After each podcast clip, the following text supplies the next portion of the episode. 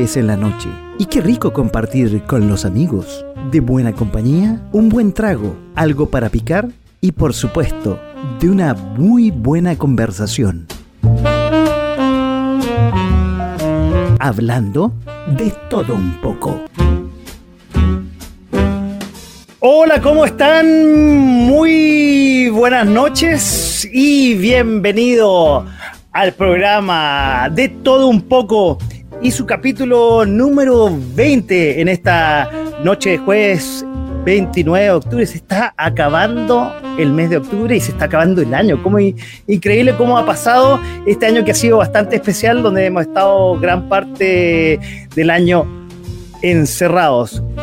Empezamos este programa aquí en eh, .fm.cl que también nos pueden eh, ver con la mejor imagen y sonido en www.fm slash webcam. Ahí estamos. Si quieren compartir con nosotros, hacernos preguntas, criticar eh, cómo va a ser, eh, cómo emita y haga un resumen de las noticias de la semana, está Facebook. Aquí lo pueden ver. ¿Qué más? principalmente para que ustedes puedan interactuar con el entrevistado que tenemos esta noche. Estamos también en Twitch como punto .fm, en la plataforma multimedia de Twitter, que es Periscope, con esa dirección como punto .fm radio. Y este programa está siendo grabado para que lo puedan ver en Instagram el fin de semana y también en Spotify. Y se me está olvidando, también en YouTube va a salir el fin de semana. O sea, si se lo pierden ahora, lo pueden ver en esas plataformas multimedia. Empecemos con el programa de todo un poco y veamos, como siempre, qué ha pasado esta semana. Bueno, muy importante es lo que pasó el domingo en nuestro país, el día 25, que además tuvo de cumpleaños mi padre, 75 años cumplió mi viejo. Pero algo histórico pasó en nuestro país.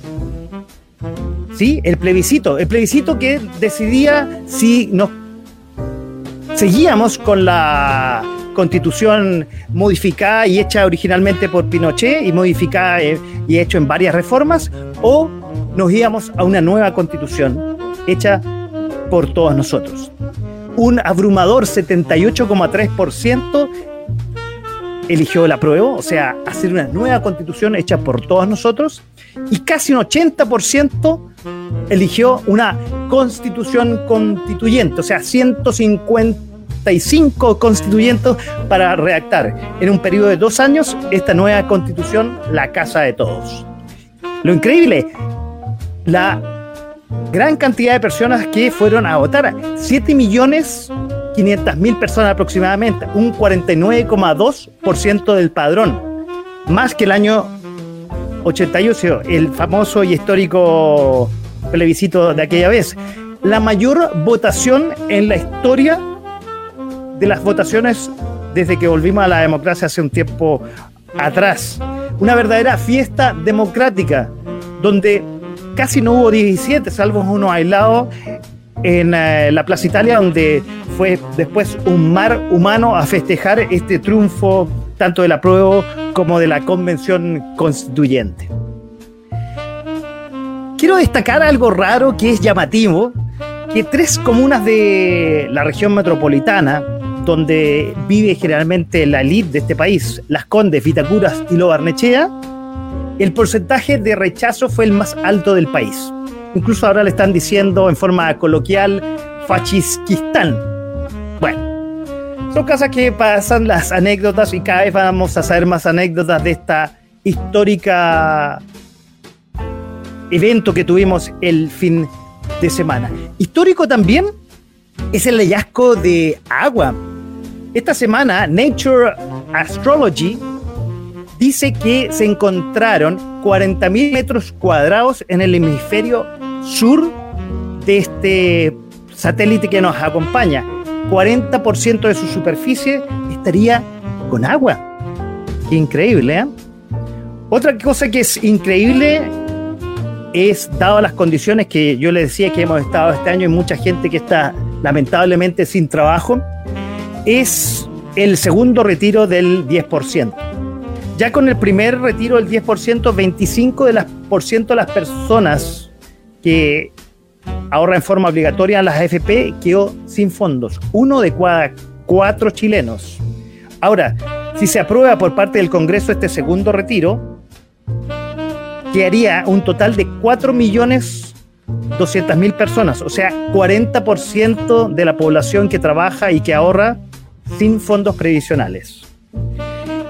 Y saben qué, lo más que a mí me preocupa, y no solo a mí, digamos, pero llama la atención, que nadie quiere hablar, nadie quiere hacerse cargo, nadie quiere ponerle el cascabel al gato de qué hacer con las pensiones, qué hacer con ese 6% adicional que se está hablando de aumentar eh, las pensiones.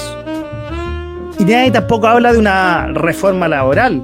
Y un 40% de los trabajadores o las personas que ahorran para la AFP se quedarían sin fondos. Qué terrible.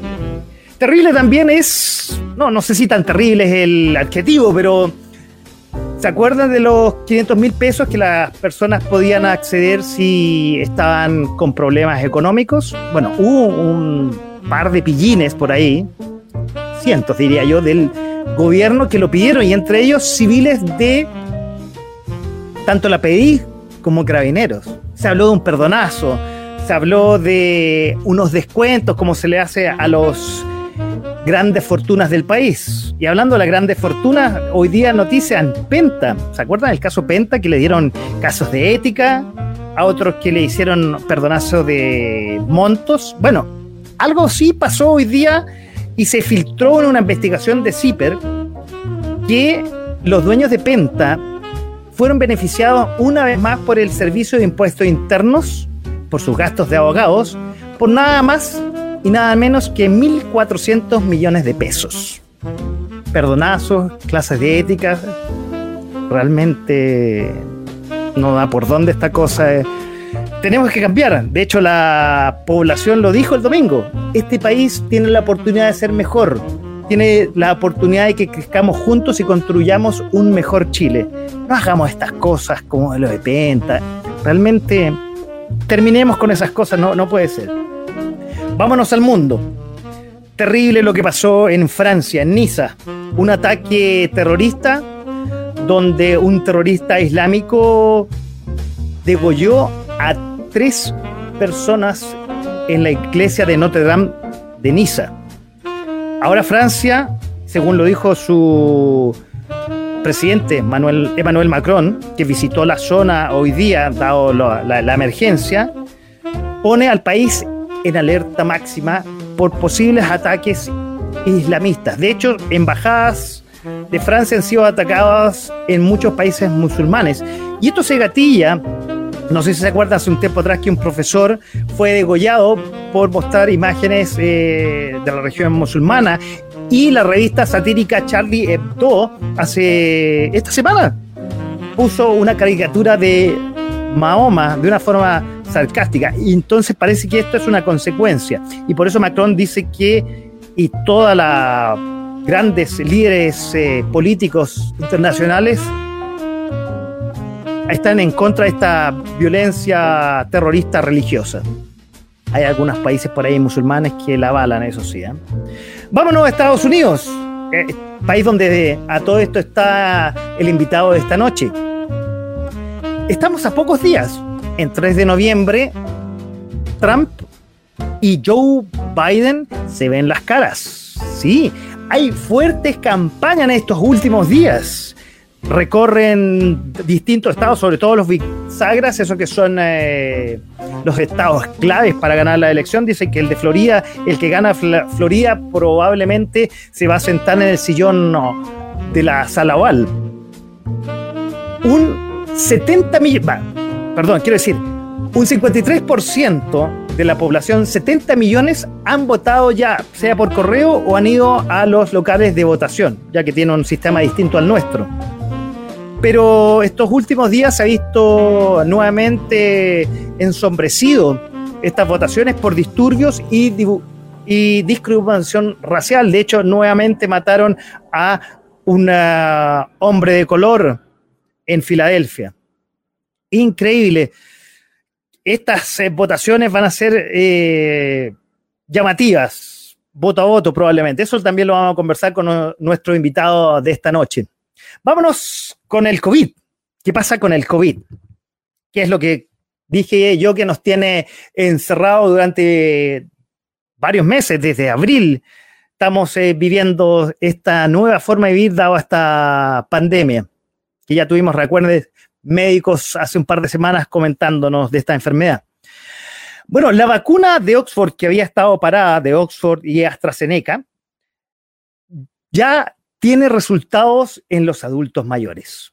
Y por otro lado, si nos vamos a Chile, el MinSal registra esta semana menos de mil contagiados, infectados. Increíble. Pero por otro lado, la India tiene un récord de 8 millones de infectados. ¿Para qué decir Europa?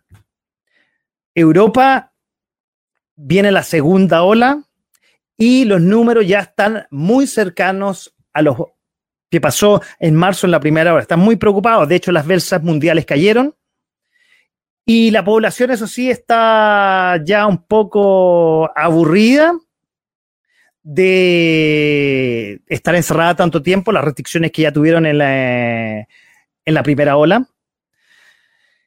Y los gobiernos dicen eh, que van a hacer medidas como cerrar eh, los comercios, cerrar los restaurantes y peligra el sistema hospitalario en Francia, España y en el Reino Unido. Y para terminar, una de las buenas noticias con respecto al COVID-19 es que se inician las pruebas aquí en Chile. En Temuco se inician las primeras pruebas, no con el, con el sistema médico, sino con personas naturales que se voluntariaron. Bueno, después de que hemos visto un repaso de lo que ha pasado la semana, vamos a entrar a presentar a nuestro invitado de esta noche. Es un doctor en física de la École Normale Supérieure de París. Espero haberlo pronunciado bien. Es músico electrónico, experto en el Big Data. ¿Han escuchado el Big Data de la gran información? Bueno, él es chileno, radicado en Chicago. Es investigador adjunto del Northwestern Institute on Complex Systems de Beijing Normal University. Investigador externo, jefe social del Listening Lab en la Universidad Católica aquí en Chile. Fundador de CWP Labs Inc colaborador e investigador externo en distintos institutos y universidades alrededor del mundo, en Estados Unidos, en México, en Alemania, en Francia, en Reino Unido, en Chile. Además tiene una gran ligación con Chile, es hijo del fallecido exministro secretario general de gobierno de Ricardo Lagos, Claudio Huepe. Y investigo por ahí que tiene una gran sensibilidad social, estética y científica bueno, dado su background. Eso lo permite estar en contacto con la contingencia y la política nacional. Pero para mí personalmente es un orgullo tener a un ex compañero de curso aquí en mi programa de todo un poco esta noche de jueves, cuando hay 17 grados de temperatura en la ciudad de Santiago. Quiero que le den un gran abrazo virtual, un gran aplauso virtual a mi gran compañero y un honor tenerlo en mi programa, Cristian Huepo. Cristian, muy buenas noches y bienvenido aquí a De Todo Un Poco. Gracias por, gracias por todas las palabras, las buenas palabras y por la introducción. Un gusto estar contigo, un gusto conversar después de tantos años. No sé si aquí te conocen como Francisco o como Paco Pérez.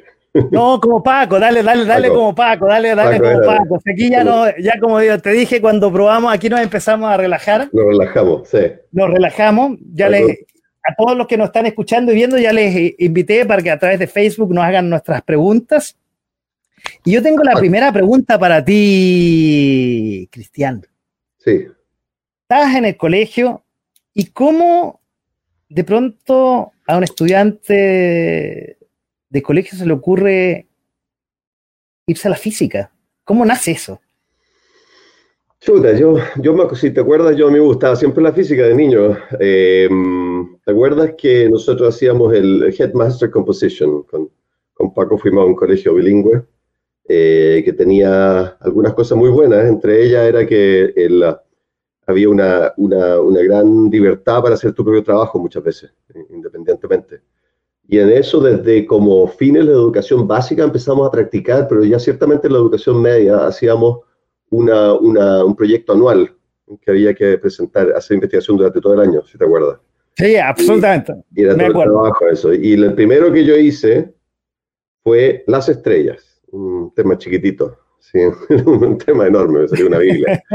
Fue el segundo año me, me, me, centré un poquito más y fue la luna. Eso fue como en séptimo básico, octavo básico, no sé, una cosa así.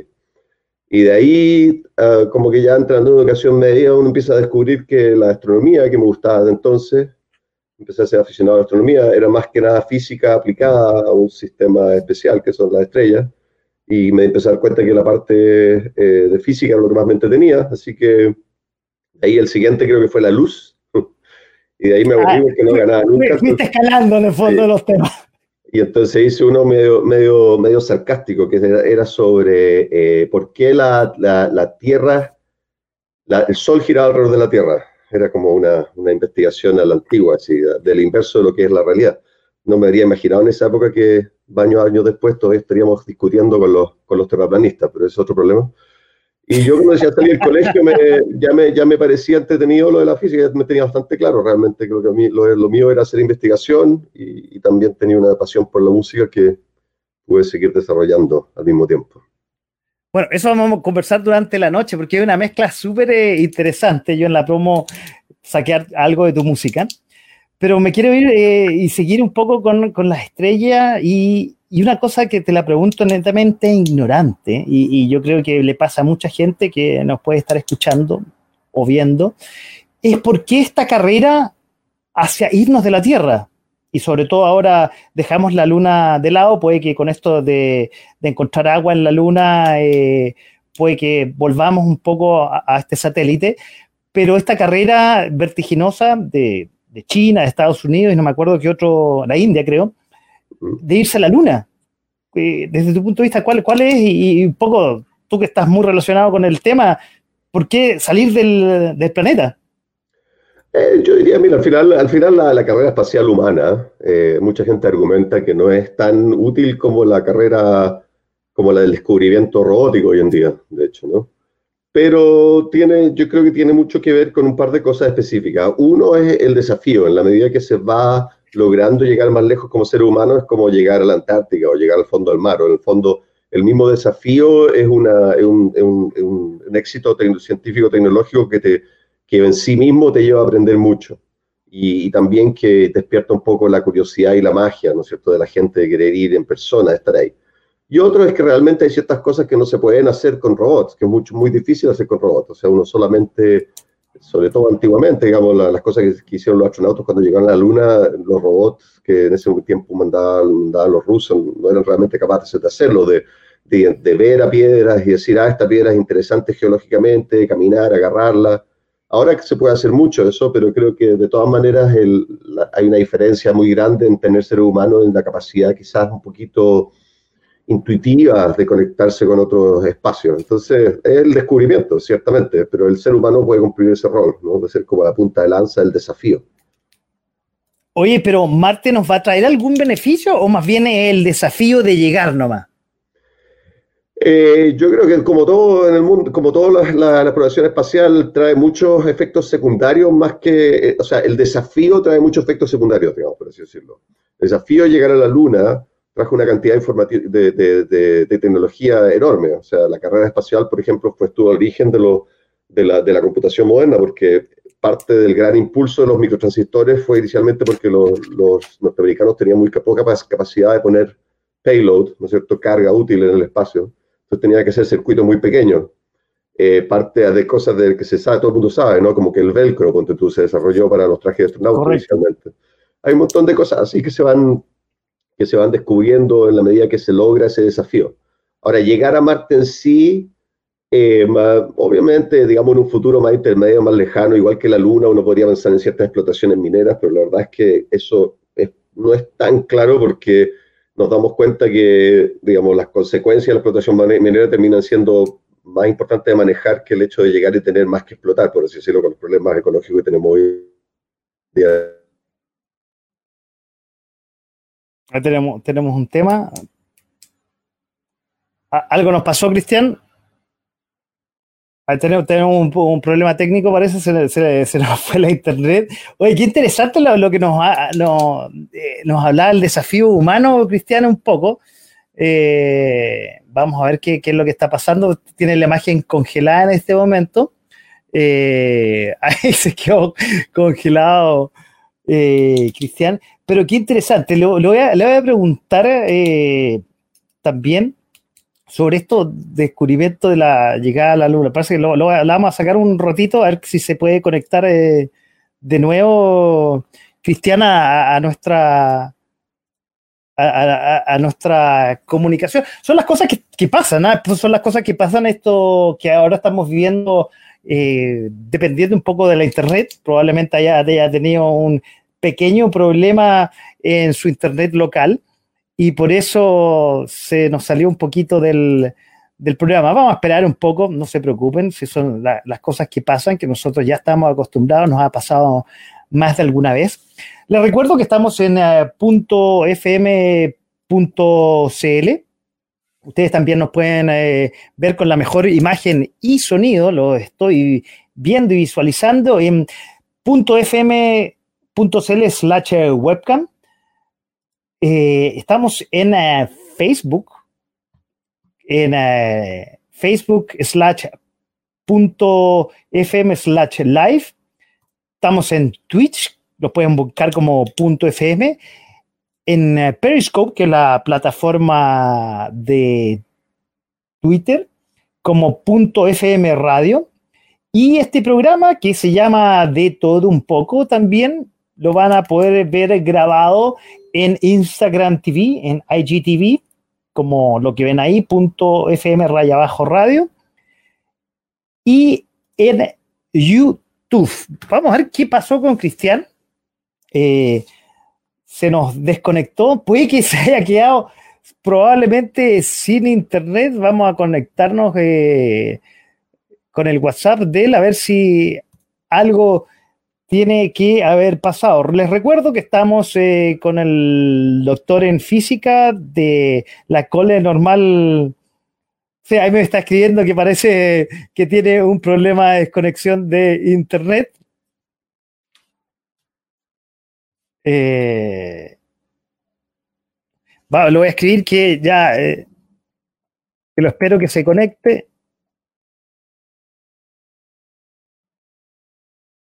para que sigamos el, eh, programa de esta noche. Y bueno, como hemos hablado siempre, pasan estas imponderables con las conexiones. Acuérdense, él está en Chicago, dos horas menos en este momento. Y hoy día dependemos mucho de esta herramienta que se llama la Internet, que, produce estas cosas, me está escribiendo, ya debe estar en, línea. Ahí está. Ahí está Cristian de nuevo. Oye, yo ya estoy acostumbrado, me ha pasado, estamos, bueno, estamos viviendo en pandemia, estamos viviendo encerrados y hoy día dependemos de la internet. Y, bueno, se nos cae la internet y... Y quedamos sin nada, claro. Exactamente, nos quedamos sin nada. Bueno, yo rellenaba mientras tanto. Dale, dale. Ojalá no pase no. Pero en todo caso, siempre se corta, se corta por poquito. No tengo idea por qué a rato esta internet se corta, pero casi nunca me ha pasado. No me ha pasado en situaciones, en situaciones.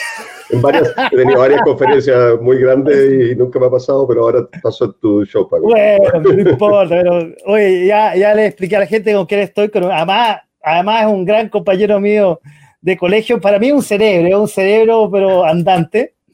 Eh, porque hace de todo un poco igual que nuestro programa. Oye, estábamos hablando de la llegada a Marte. ¿Tú crees que algún día van a haber colonias, cosas así más adelante? O sea, algún día sí, ¿no? Yo creo que la, evolución del ser humano es casi inevitable. Eh, Marte tiene, lo que estaba diciendo es que Marte puede tener otras cosas interesantes también, que es que principalmente nuestra capacidad de explorar en detalle su geografía y sobre todo, o sea, su geología, y sobre todo la posibilidad de que haya vida. Obviamente no va a ser gran vida, pero aunque sea microscópica sería bastante impresionante. Entonces, dado el hecho de que se demora mucho el viaje a Marte, hasta el, hasta el cohete más rápido se demoraría del orden de meses. Eh, entonces creo que desde muy pronto van a haber pequeñas colonias, porque no tiene mucho sentido viajar varios meses y quedarse un día y volver. Entonces se van a generar, yo creo, pues, colonias bastante pronto, pero no, van a, no sé qué tan permanente será, eso es otro, otro problema. Pero quizás como lo que fue en algún momento las, las Soyuz, que eran, eh, perdón, las Soyuz, la Skylab y el, y el Soyuz, que, el, el, el, proyecto Apolo Soyuz también, cuando hicieron algún tipo de de eh, mini estaciones como la estación internacional que existe hoy, en día, pero eran pequeñitas. Y iban tripulaciones por un pequeño periodo de tiempo, digamos, de cuatro o cinco personas, y después se iban recambiando, a pesar de que a veces quedaba vacía. Lo que hace una cosa probablemente parecida. Oye, tú hablaste eh, hace un rato atrás que se nos fue la comunicación y me vino un, flashback de cómo ha avanzado la tecnología. Tú decías, con el hombre que llegó a la luna, eh, hubo un avance.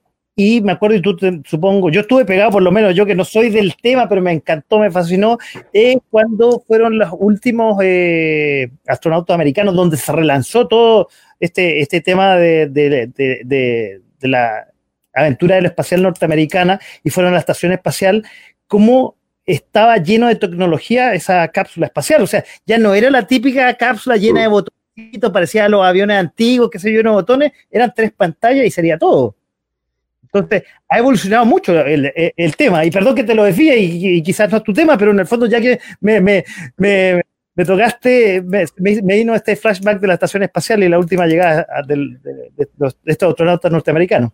Sí, o sea, mira, la verdad es que yo sigo más o menos el tema, entre muchos temas que me interesan, en la, lo que tú te refieres al, ¿cómo se llama? El Dragon, creo que se llama, ¿no? De, de la, de Elon Musk, del SpaceX. Sí, de, SpaceX, no, no retenía la... El Dragon se llama la, la, cápsula misma, y la gracia de esa cápsula era que era una nueva tecnología justamente porque Estados Unidos un poco clausuró por varias razones el proyecto de su, su lanzador de seres humanos al espacio y, y, abrió la competencia para muchas empresas privadas, yo cual fue una, una, iniciativa que empezó Obama, de hecho, y que finalmente culminó, culminó ahora eh, un poco controversial en su momento porque dependieron por varios años de los lanzadores rusos, pero una de las gracias fue que permitió este salto tecnológico, porque si tú lo piensas, una cápsula espacial es una cosa media compleja, media difícil de manejar, porque por un lado tiene que ser muy redundante, muy resistente, pero por otro lado, la tecnología original en la que se basa no, no, tiene que adaptarse de alguna otra manera a la nueva tecnología que tenemos todos disponibles. O sea, el proyecto del Apolo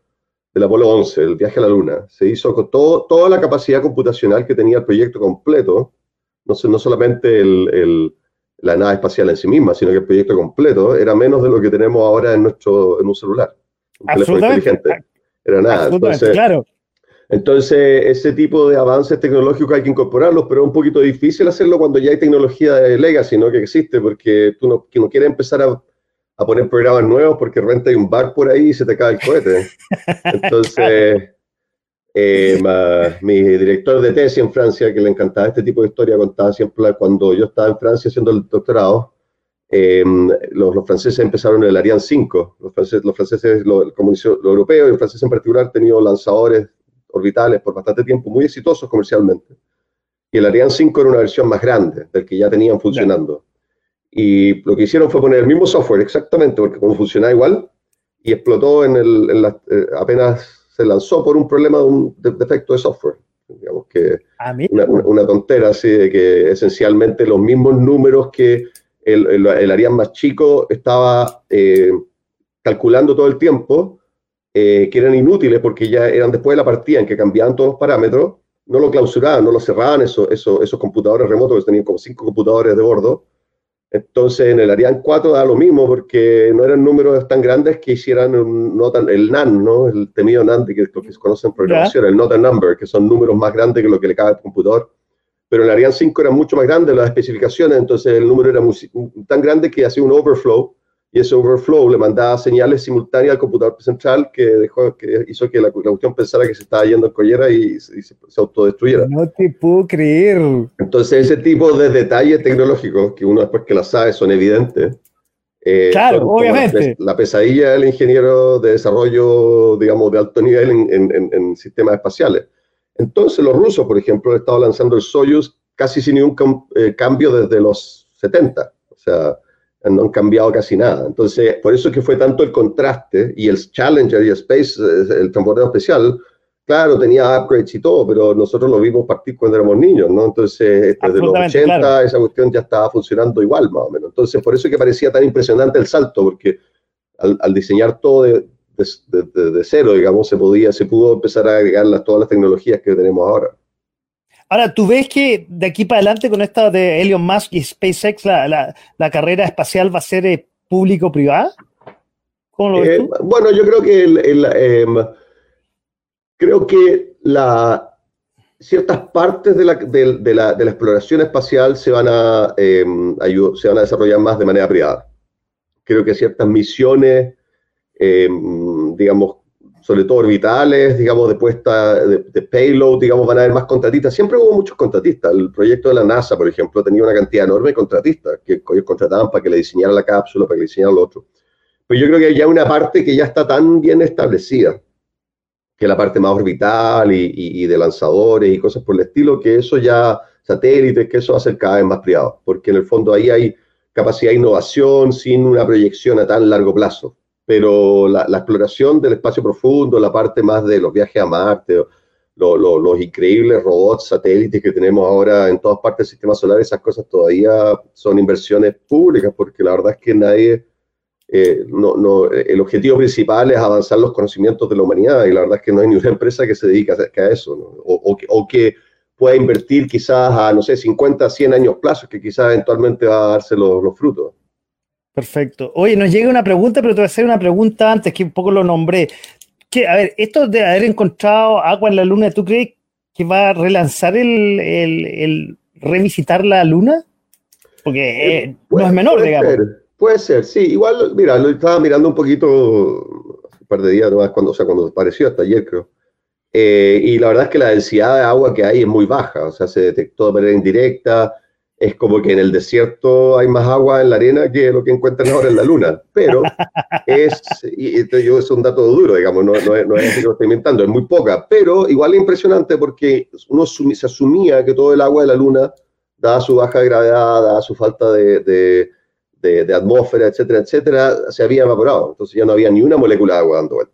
Entonces, aunque haya muy poca densidad, podría ser útil para eventuales futuras colonias, porque habría manera de explotarla y quizás más interesantemente abre la posibilidad, no, no cero, de que en ciertos lugares muy específicos haya concentraciones tales de agua de que exista algún tipo de protovida o que haya existido algún tipo de vida. O sea, es una de las grandes preguntas de la ciencia y del, de dónde venimos a dónde vamos, digamos, de, de filosófica, incluso de la humanidad.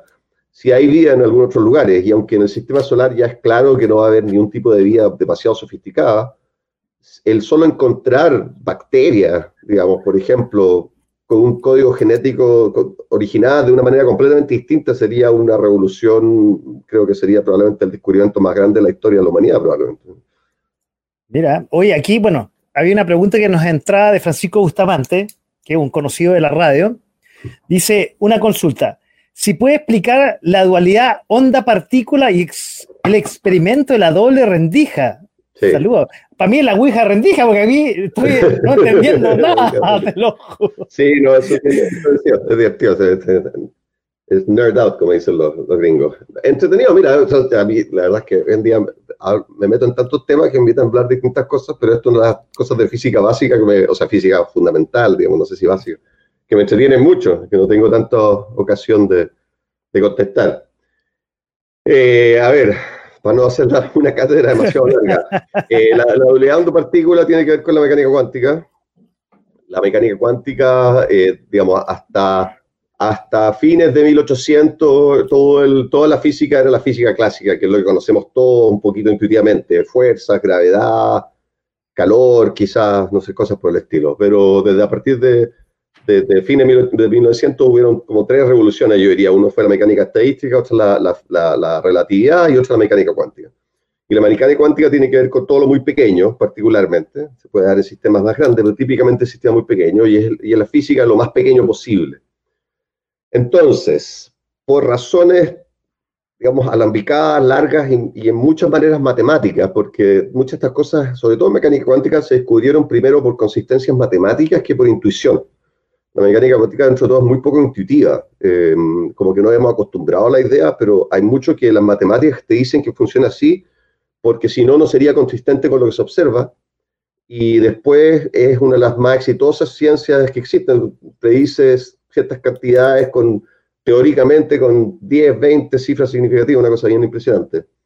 Y en particular, eh, lo, que, lo que describe son, por ejemplo, el movimiento de las partículas más pequeñas. Y las partículas más pequeñas eh, tienen una cosa que se llama el principio de incertidumbre, que tiene que ver con el hecho de que una partícula en sí misma no es, o sea, que se asocia al principio de incertidumbre, no es una pelotita, digamos, un electrón, así como uno veía en el colegio, que ya no se pasa así. un, electrón no es un, una, un, planetita orbitando un núcleo realmente, sino que es una cosa indefinida en el espacio y que, y que tú la, solamente la puedes analizar como una probabilidad de que una cosa, un evento esté en un cierto lugar. O sea, toda la física de pequeño, de pequeño escala se, se, maneja a nivel probabilístico, porque, y la lógica es más o menos intuitivamente la siguiente, si tú, si tú realmente tuvieras un electrón orbitando el núcleo, para tú verlo, querría decir que un fotón, que es una partícula de luz, debiera pegarle y rebotar. Pero si la, el electrón es tan chico que el fotón cuando le pega es del mismo tamaño que el, que el electrón, o sea, la partícula con la que tú estás viendo es del mismo tamaño que la partícula que quieres ver. Entonces, apenas le pega, en el fondo como que la destruye o la saca de órbita o hace cualquier cosa con ella.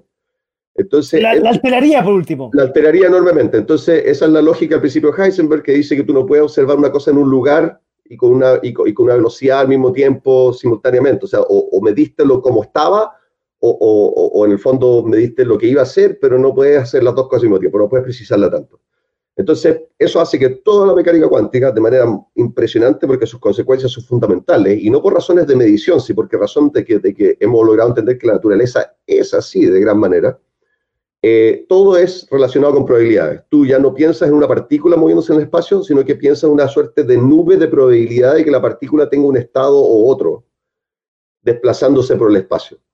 Y eso, la primera vez que se demostró, y, eso, me falta un elemento más, que es decir que, sin embargo, cuando uno la mide, uno mide un evento con esa probabilidad. Entonces, como que cuando tú la mides, hace, lo, hace que esa nube de probabilidad colapse, lo que se llama el colapso del paquete de onda, y colapse en uno de sus estados con la probabilidad, que, con la probabilidad dada por tu cálculo, digamos, por el cálculo, digamos, habitual, o sea, digamos, de la física de mecánica cuántica. Entonces, la primera vez que se demostró, de hecho, fue a principios del 1900 y algo, creo. fue cuando se está desarrollando la mecánica cuántica. Eh, fue diciendo, bueno, en ese caso, si una, un electrón, si un fotón, por ejemplo, un electrón, todas las partículas y los fotones son todos o esa misma regla, de un fotón, entonces un haz de luz. Si uno tiene un haz de luz tan débil que uno calcula que hay un fotón emitido por segundo, por decir algo, y pone dos rendijas, entonces los tipos están tratando de decidir si esto era, si, si porque al principio no se entendía esto, entonces están diciendo, bueno, la luz es una onda o una partícula, porque cuando la medimos parecen partículas, pero cuando se propaga parece onda, porque es una onda de probabilidad que colapsa en una partícula cuando tú lo mides, que es lo que entendemos ahora. Entonces, para tratar de decidir, hicieron, pusieron dos rendijas y dijeron, bueno, si una onda, cuando pasa la luz por las dos rendijas al mismo tiempo, luego se va a interferir, va a producir un patrón detrás, como lo que aparece con las ondas cuando pasan por dos hoyitos que como que se interfieren en el otro lado. Y si la luz es tan débil que uno debiera tener, tener una partícula por segundo, entonces debiera pasar la mitad de las veces por un lado, la mitad de las veces por el otro lado, y no debiera haber interferencia de, de, esa partícula consigo misma, no puede ser.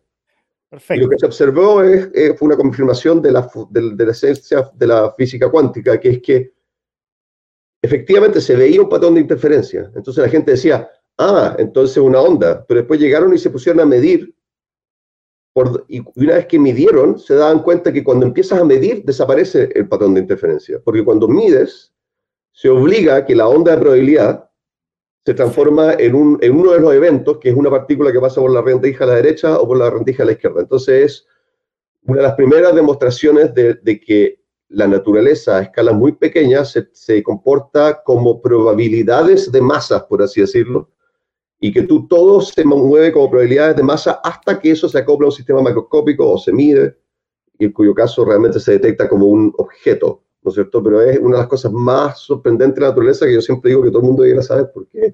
Porque más allá del cálculo una cosa filosóficamente súper importante. Por ejemplo, muestra que lo del efecto túnel, que hay una probabilidad de que una partícula esté fuera de un, de, de, un recipiente en el cual no logra pasar por la muralla, pero hay una, siempre una probabilidad de que esté afuera y de vez en cuando aparece afuera, porque se teletransporta, por así decirlo.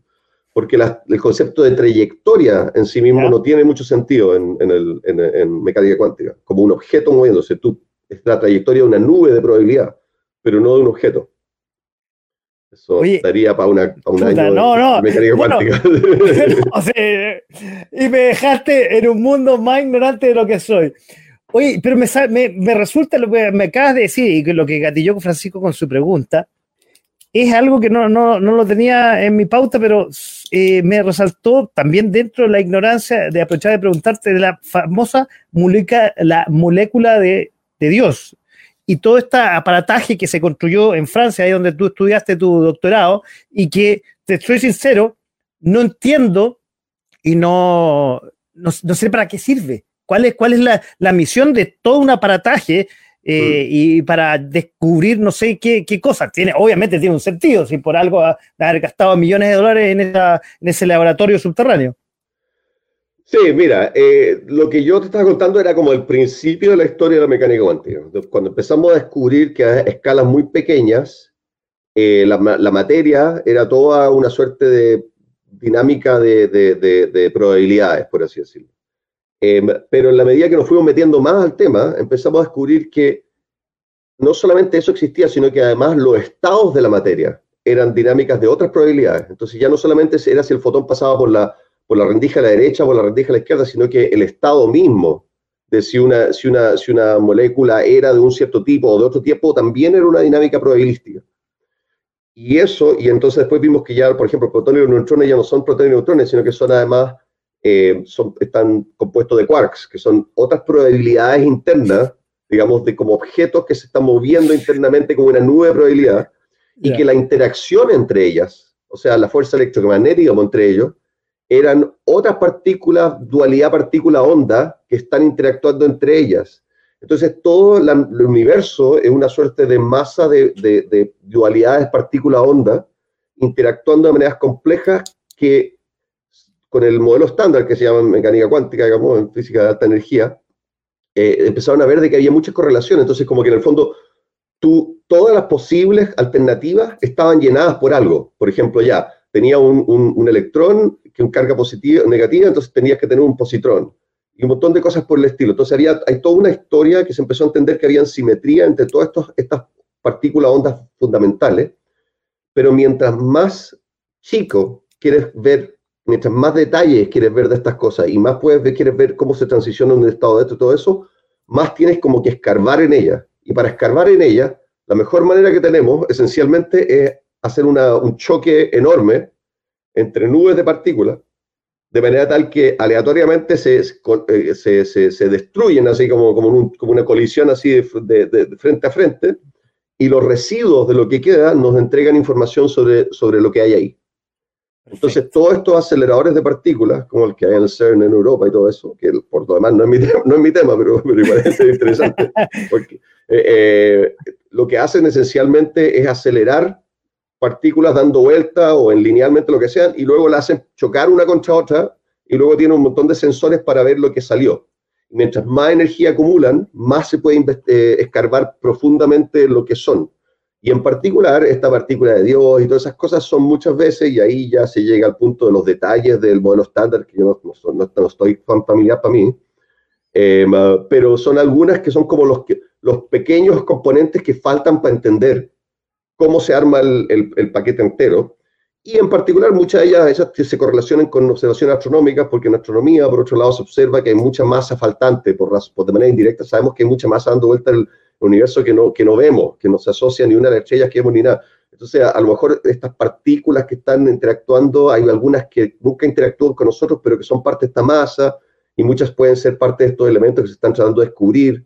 Entonces, por eso que, que se conecta de, de, esto de esta manera. Ahora, pasando a lo que yo hago más, según que te interesa a tu, a tu, a tu pero, pero, pero, pero, si tú eres el No, no, pero, te, pero, por eso te, comento, te comento. A mí me parece fascinante todo esto, pero lo que me parece un poquito delicado es que mucha gente que trabaja en ese tema cree que cuando entendamos las partículas fundamentales y esta masa de, de, de, de dualidad onda-partícula que estaba hablando, vamos a entender el universo. Y por eso es que le, le, ponen nombres así fancy, como la partícula de Dios y todo eso. Ah, perfecto. Pero la verdad es que yo trabajo más que nada en lo que se llama sistemas complejos, que lo que hacemos nosotros es tratar de entender cuando se combinan estas cosas, desde partículas hasta átomos, hasta moléculas, hasta granos, hasta componentes vivos, hasta células, etcétera, etcétera, cuando se combinan, cómo generan cosas que son más allá que una, que una masa inerte y que se transforman en algo, algo que son más que la suma de las partes, que es un poco lo que yo hago en sistemas complejos. Entonces, eh, todo eso son como los componentes básicos del,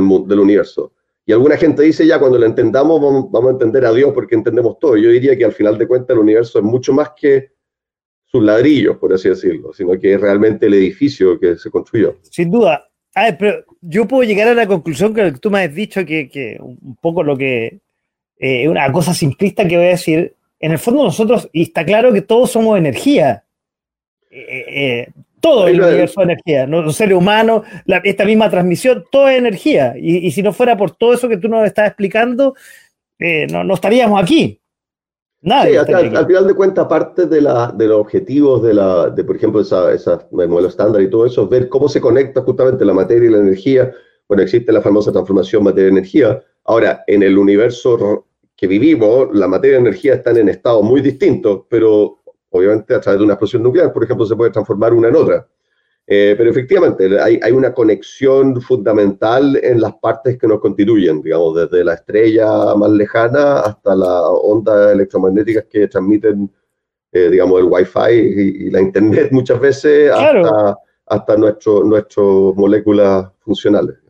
Y la sintonía y la sincronía entre las personas, que hay energías que, que en el fondo se, se complementan. Yo ahí, yo, ahí, yo ahí siempre tengo un, pequeño una, una, duda. O sea, creo que el uso de la palabra energía, así como buenas vibras, por así decirlo, ¿no? Eh, a veces se abusa, porque en, en, física, en ciencia, la palabra energía tiene un significado súper concreto, ¿cierto? Eh, pero, pero bueno, en fin, uno tampoco va a monopolizar el uso de esa palabra, digamos. Oye, quiero un poco cambiar de, tema y un poco lo que había dicho en la presentación. Tú, por mucho que estés en Chicago, igual estás eh, de alguna forma conectado con nuestro país. Eh, tú fuiste también hijo de un gran político de nuestro país.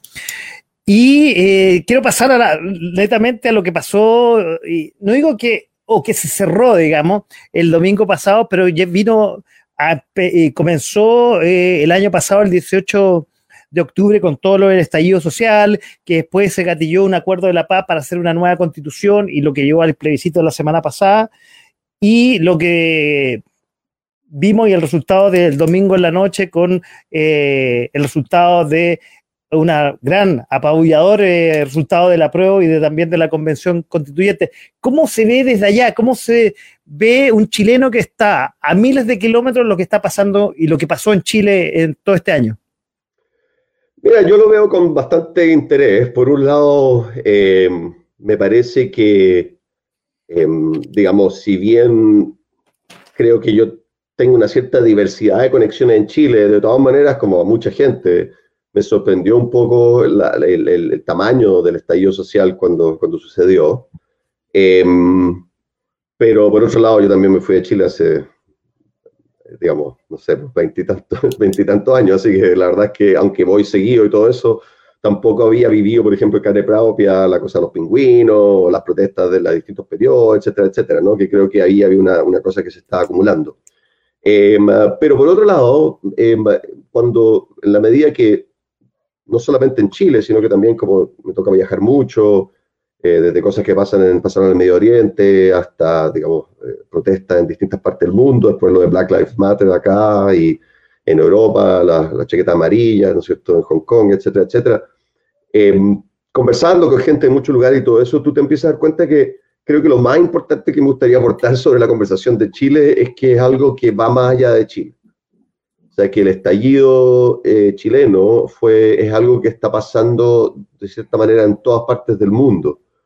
Y en, e, y en ese sentido creo que si bien a Chile le, tuvo momentos críticos y serios, digamos, eh, creo que dentro de todo, y esperemos que sea así, eh, mediante una serie de fuerzas, digamos, sociopolíticas, se logró llegar a una válvula de escape. Creo que, y creo que el, el gran triunfo del, para la nueva constitución eh, y la constitución constituyente y todo, em, creo que va a ser una gran válvula de escape que si se maneja bien, podría llegar a ser un ejemplo en el mundo, porque mucho de lo que estamos viendo en Chile se va a dar en los próximos años en otros países está un poquito congelado, no se dio por a veces motivo, etcétera, etcétera, pero se va a dar.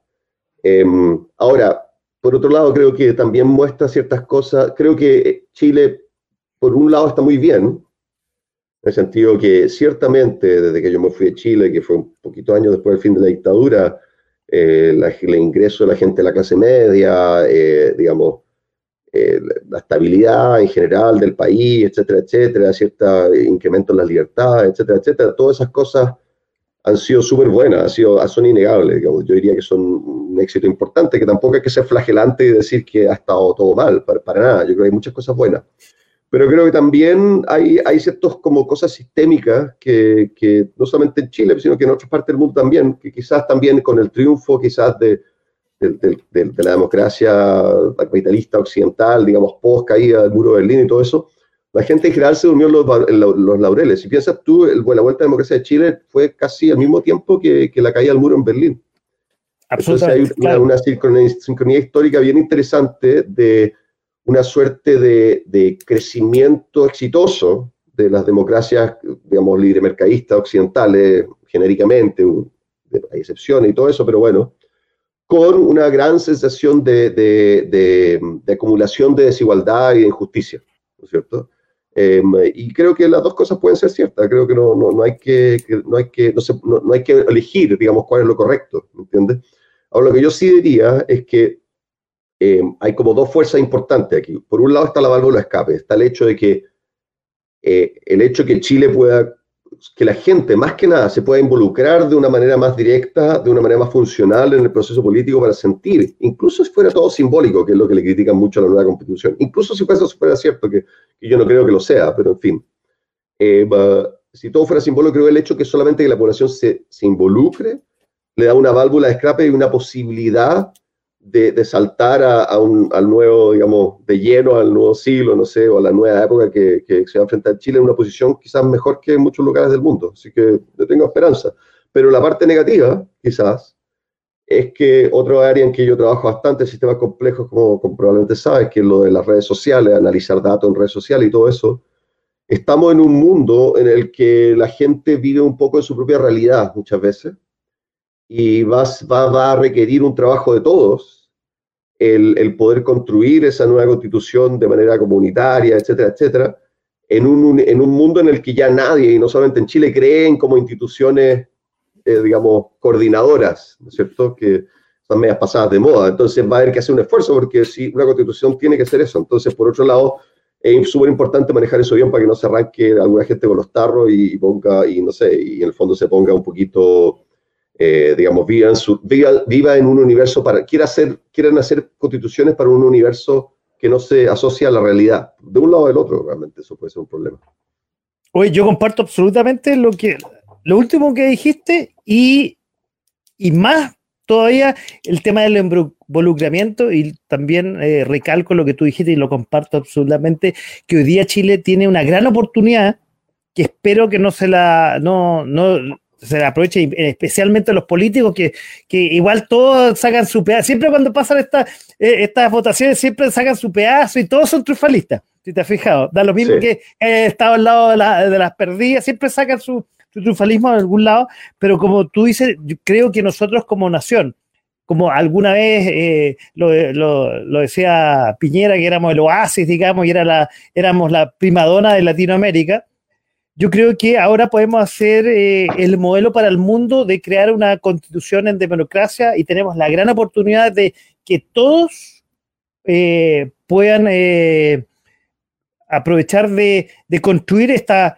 voy a robarle la palabra a los periodistas, esta casa, hasta esta casa de todos. Estoy de acuerdo, sí.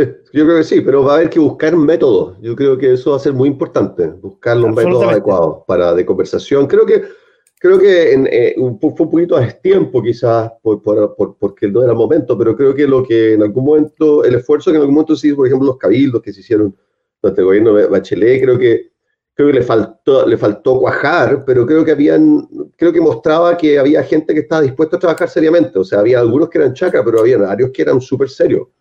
Entonces creo que hay que recuperar eso. Yo creo que sería súper bueno recuperar un lado tecnológico. Yo creo que va a ser muy importante que las redes sociales no se desconecten, que lo que pasó mucho durante el estallido, que como que la gente, digamos, tenía visiones tan distintas que dejaba de hablar, digamos. Entonces, pero creo que si bien la clase política siempre hay gente que ha tratado de sacar provecho, también yo vi hartos comentarios de gente que decía que el hecho que ganara la comisión constituyente, digamos, el hecho que más gente votara porque no lo hicieron los políticos la nueva constitución, era un poquito una lección de humildad para, para la clase política. A su vez, yo personalmente, quizás porque soy hijo de ex político, mi papá falleció hace algunos años, pero y también porque viví a través de él quizás lo mejor que puede hacer la política, que yo diría que fue la transición pacífica a la democracia. Eh, fue una de las cosas que se coordinaron con muchas tensiones y todos grupos políticos de oposición para hacer algo que dentro de todo fue bastante virtuoso, diría yo. Eh, creo que también los políticos a veces son un poquito un chivo expiatorio, ¿no? O sea, que la gente en el fondo no se pone, no se pone de acuerdo y le echa la culpa a los políticos. O sea, al final de cuentas, los políticos, eh, su, hasta el político más cínico solo puede sobrevivir si lo apoya la gente, ¿me entiendes? absolutamente, entonces, Entonces, digamos, creo que creo que la gente también tiene que asumir una cierta responsabilidad sobre, sobre cómo, a qué político apoya y hasta qué punto se moviliza por apoyar ideas coherentes. Y también todo el mundo no, sé si todo el mundo, pero mucha gente despotrica contra los políticos y dice, no, porque las cosas debieran ser así nomás, ¿no es cierto? Así como más simple. Pero resulta que normalmente esa manera que la, piensa, la persona piensa, no es, todo el mundo no está de acuerdo. Entonces, a no ser que queramos imponerlo a la fuerza, tenemos que tener discusiones entre gente que nos represente, y al final de cuentas eso es la, definición de un político. ¿no Absolutamente. Y hoy día no existe otra fórmula distinta que eh, no ser representado de otra forma, ¿no? Bueno, tú un poco lo hablaste y lo tenía dentro de mis preguntas, eh, la influencia de las redes sociales y en esto que estamos, bueno, también lo voy a tocar un poquito más adelante, que eh, tú estás allá y tú algo está influenciado con lo que pasa en un par de días más en Estados Unidos, pero quería adelantarme con, la pauta que tenía que tú lo tocaste, que es las redes sociales y cómo esta ha influido eh, en la política, en lo que estamos viendo hoy día en Chile, en lo que está viviendo Estados Unidos, pero un poco que lo mezclara y nos, y nos comentara, de hecho aquí viene la pregunta, lo voy a meter al tiro, con lo que es el Big Data, que yo te digo, yo lo, lo, algo he leído, algo me he interiorizado, pero como dice aquí, mira, voy a ver la, pregunta, o, el, más el comentario que es de uno de los programas que tenemos aquí en la radio, Capital de los Simios, Dice, en Chile estamos en pañales en la aplicación del Big Data. Yo creo que no solamente en Chile, creo que Estados Unidos está más adelantado, dado que es un país netamente tecnológico, puede que China también. Y ahí corrígeme. ¿Cuáles, puede, ¿Cuáles pueden ser los peligros del manejo de la información sin una legislación responsable? Muy buena pregunta, pero eh, quiero que lo voy a dejar ahí en el tintero, pero un poco para que eh, empecemos a conversar con respecto a lo que es las redes sociales, la Big Data, y todo, digamos, es un mundo y como lo que recién nos hablabas de la física, ¿eh? es, un, es un mundazo. O sea, tú llegas, pones una hebra y no terminas nunca. Sí, se adapta mucho. Yo creo que es súper importante. Big Data es un término quizá un poquito demasiado usado hoy en día. Yo, a pesar de que te lo pusiste ahí, eh, un, amigo, un amigo que realmente es experto en Big Data me reclamó porque la verdad es que yo no me consideraría experto en Big Data. Eh, pero yo me, yo me llamo más bien experto en sistemas complejos porque así llegué a, a, la Big Data, digamos, ¿no? o sea, el análisis de, de muchos datos Ahora, Big Data a su vez, incluso entre los ingenieros y la gente de computación, es una cuestión un poquito mal definida. Alguna gente bromeaba que Big Data es cualquier base de datos que no te cae en una planilla Excel, esencialmente. Una cosa así, ¿no? y una, o una red de computadores con mucha información y ahí tú a hacer el cubo, claro. Es verdad que el proyecto que tengo, un proyecto que tengo en Chile, de hecho, justamente que con este laboratorio SOL, que es de análisis de redes sociales, sí usa Big Data, digamos, en el sentido que bajamos, digamos, cientos de miles o millones de tweets y lo analizamos de distinta manera. Yo normalmente lo más que hice, yo entré al mundo de los datos por la teoría, yo hago más bien teoría, más bien eh, cualitativa, por así decirlo, con ecuaciones más o menos universales y cosas por el estilo, pero en el mundo actual cada vez más eh, las ecuaciones muy bonitas que uno escribía en el pizarrón terminan siendo tanto menos poderosas en su capacidad de escribir la realidad que el manejo infinito que logramos con los computadores. Y eso se, se, combina con una sociedad en la cual estamos dejando información en todos lados, desde la tarjeta de crédito hasta el peaje, hasta las conversaciones online, los emails que mandamos, etcétera, etcétera. Y ahí nace esencialmente el Big Data, es la lógica de que eh, se está generando una cantidad enorme de datos que se almacenan en computadores alrededor del mundo y que de alguna otra manera tenemos que, podemos extraer información de ellos. Ahora, eh, la manera de extraer información son muchas y, daría para conversar para, mucho rato, digamos, porque avanza. Da mismo, programa, lo tengo claro, Avanza al mismo tiempo el tipo de datos, eh, los problemas legales y éticos que tienen que ver con la recopilación de esos datos y, por otro lado, cómo manejarlos, porque al final de cuentas lo que sí es verdad que está poco desarrollado en todo el mundo es la explotación real de estos, de estos grandes datos. O sea, hay muchísimas maneras y yo tengo un lado más fundamental que la verdad es que la mayor parte de las aplicaciones Big Data le escarban en la superficie nomás a lo que se podría hacer con todos los datos. Ahora, en particular las redes sociales, llegando al punto que estaba diciendo, es, una, es un, un gran generador de Big Data, porque al final de cuentas toda nuestra vida social, sobre todo ahora que estamos en, pandemia, eh, sucede a través de ella. Y, y, grandes redes sociales, no solamente nuestras vidas sociales, sino que nuestros intereses culturales, nuestras compras muchas veces, etcétera, etcétera, ¿no? nuestras ventas, lo que sea, ¿no? Todo pasa por ahí. Y entonces eh, eh, eso genera que tenemos ya cada vez más, ¿no? Una suerte de mundo 2.0 en online. Tú compras cosas online, puedes tener amigos online, puedes tener conversaciones online, etcétera, etcétera, ¿no? Eh, y la gracia de ese mundo 2.0 es que todas las humanidades, lo que eran humanidades y, y, interacciones no medibles, como lo que estabas mirando, eh, lo que estabas vitrineando, la talla que le echaste a alguien en un bar, lo que sea, se transforman en cantidades medibles y quizás investigables. Ahora, yo me he metido bastante por a través de ciertos proyectos con lo que se llama las humanidades digitales, eh, que es una área nueva realmente, que utiliza eh, todas las estrategias de la matemática, el análisis científico de sistemas complejos, pero en, temas de humanidades, ¿no? de ciencias sociales.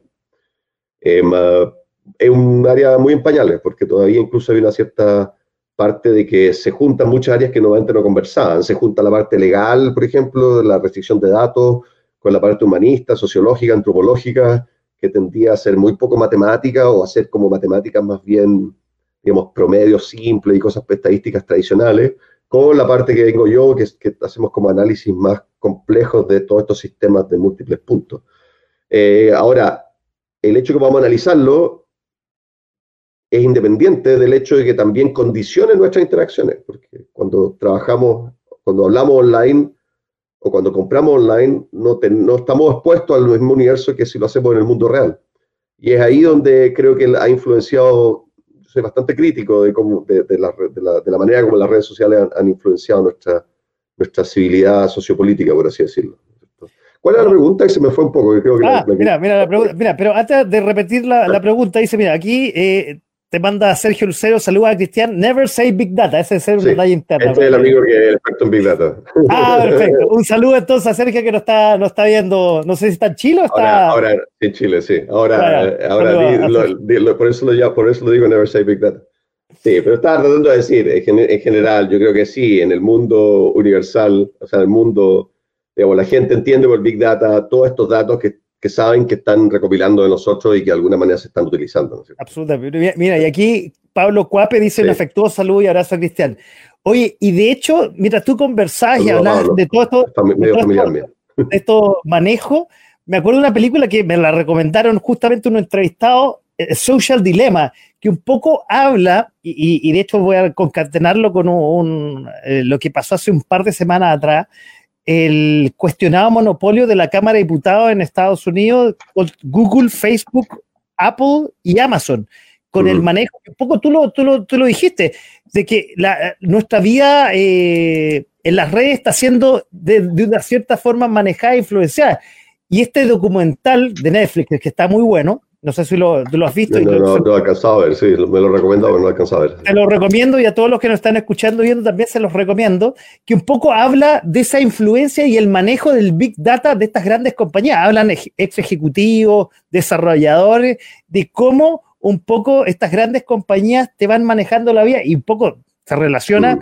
y, y, me cierra con esta acusación que cuestiona la, la, Cámara de, no sé si se llama diputado allá en Estados Unidos, que cuestiona de la Cámara de Representantes de estas cuatro grandes empresas en Estados Unidos.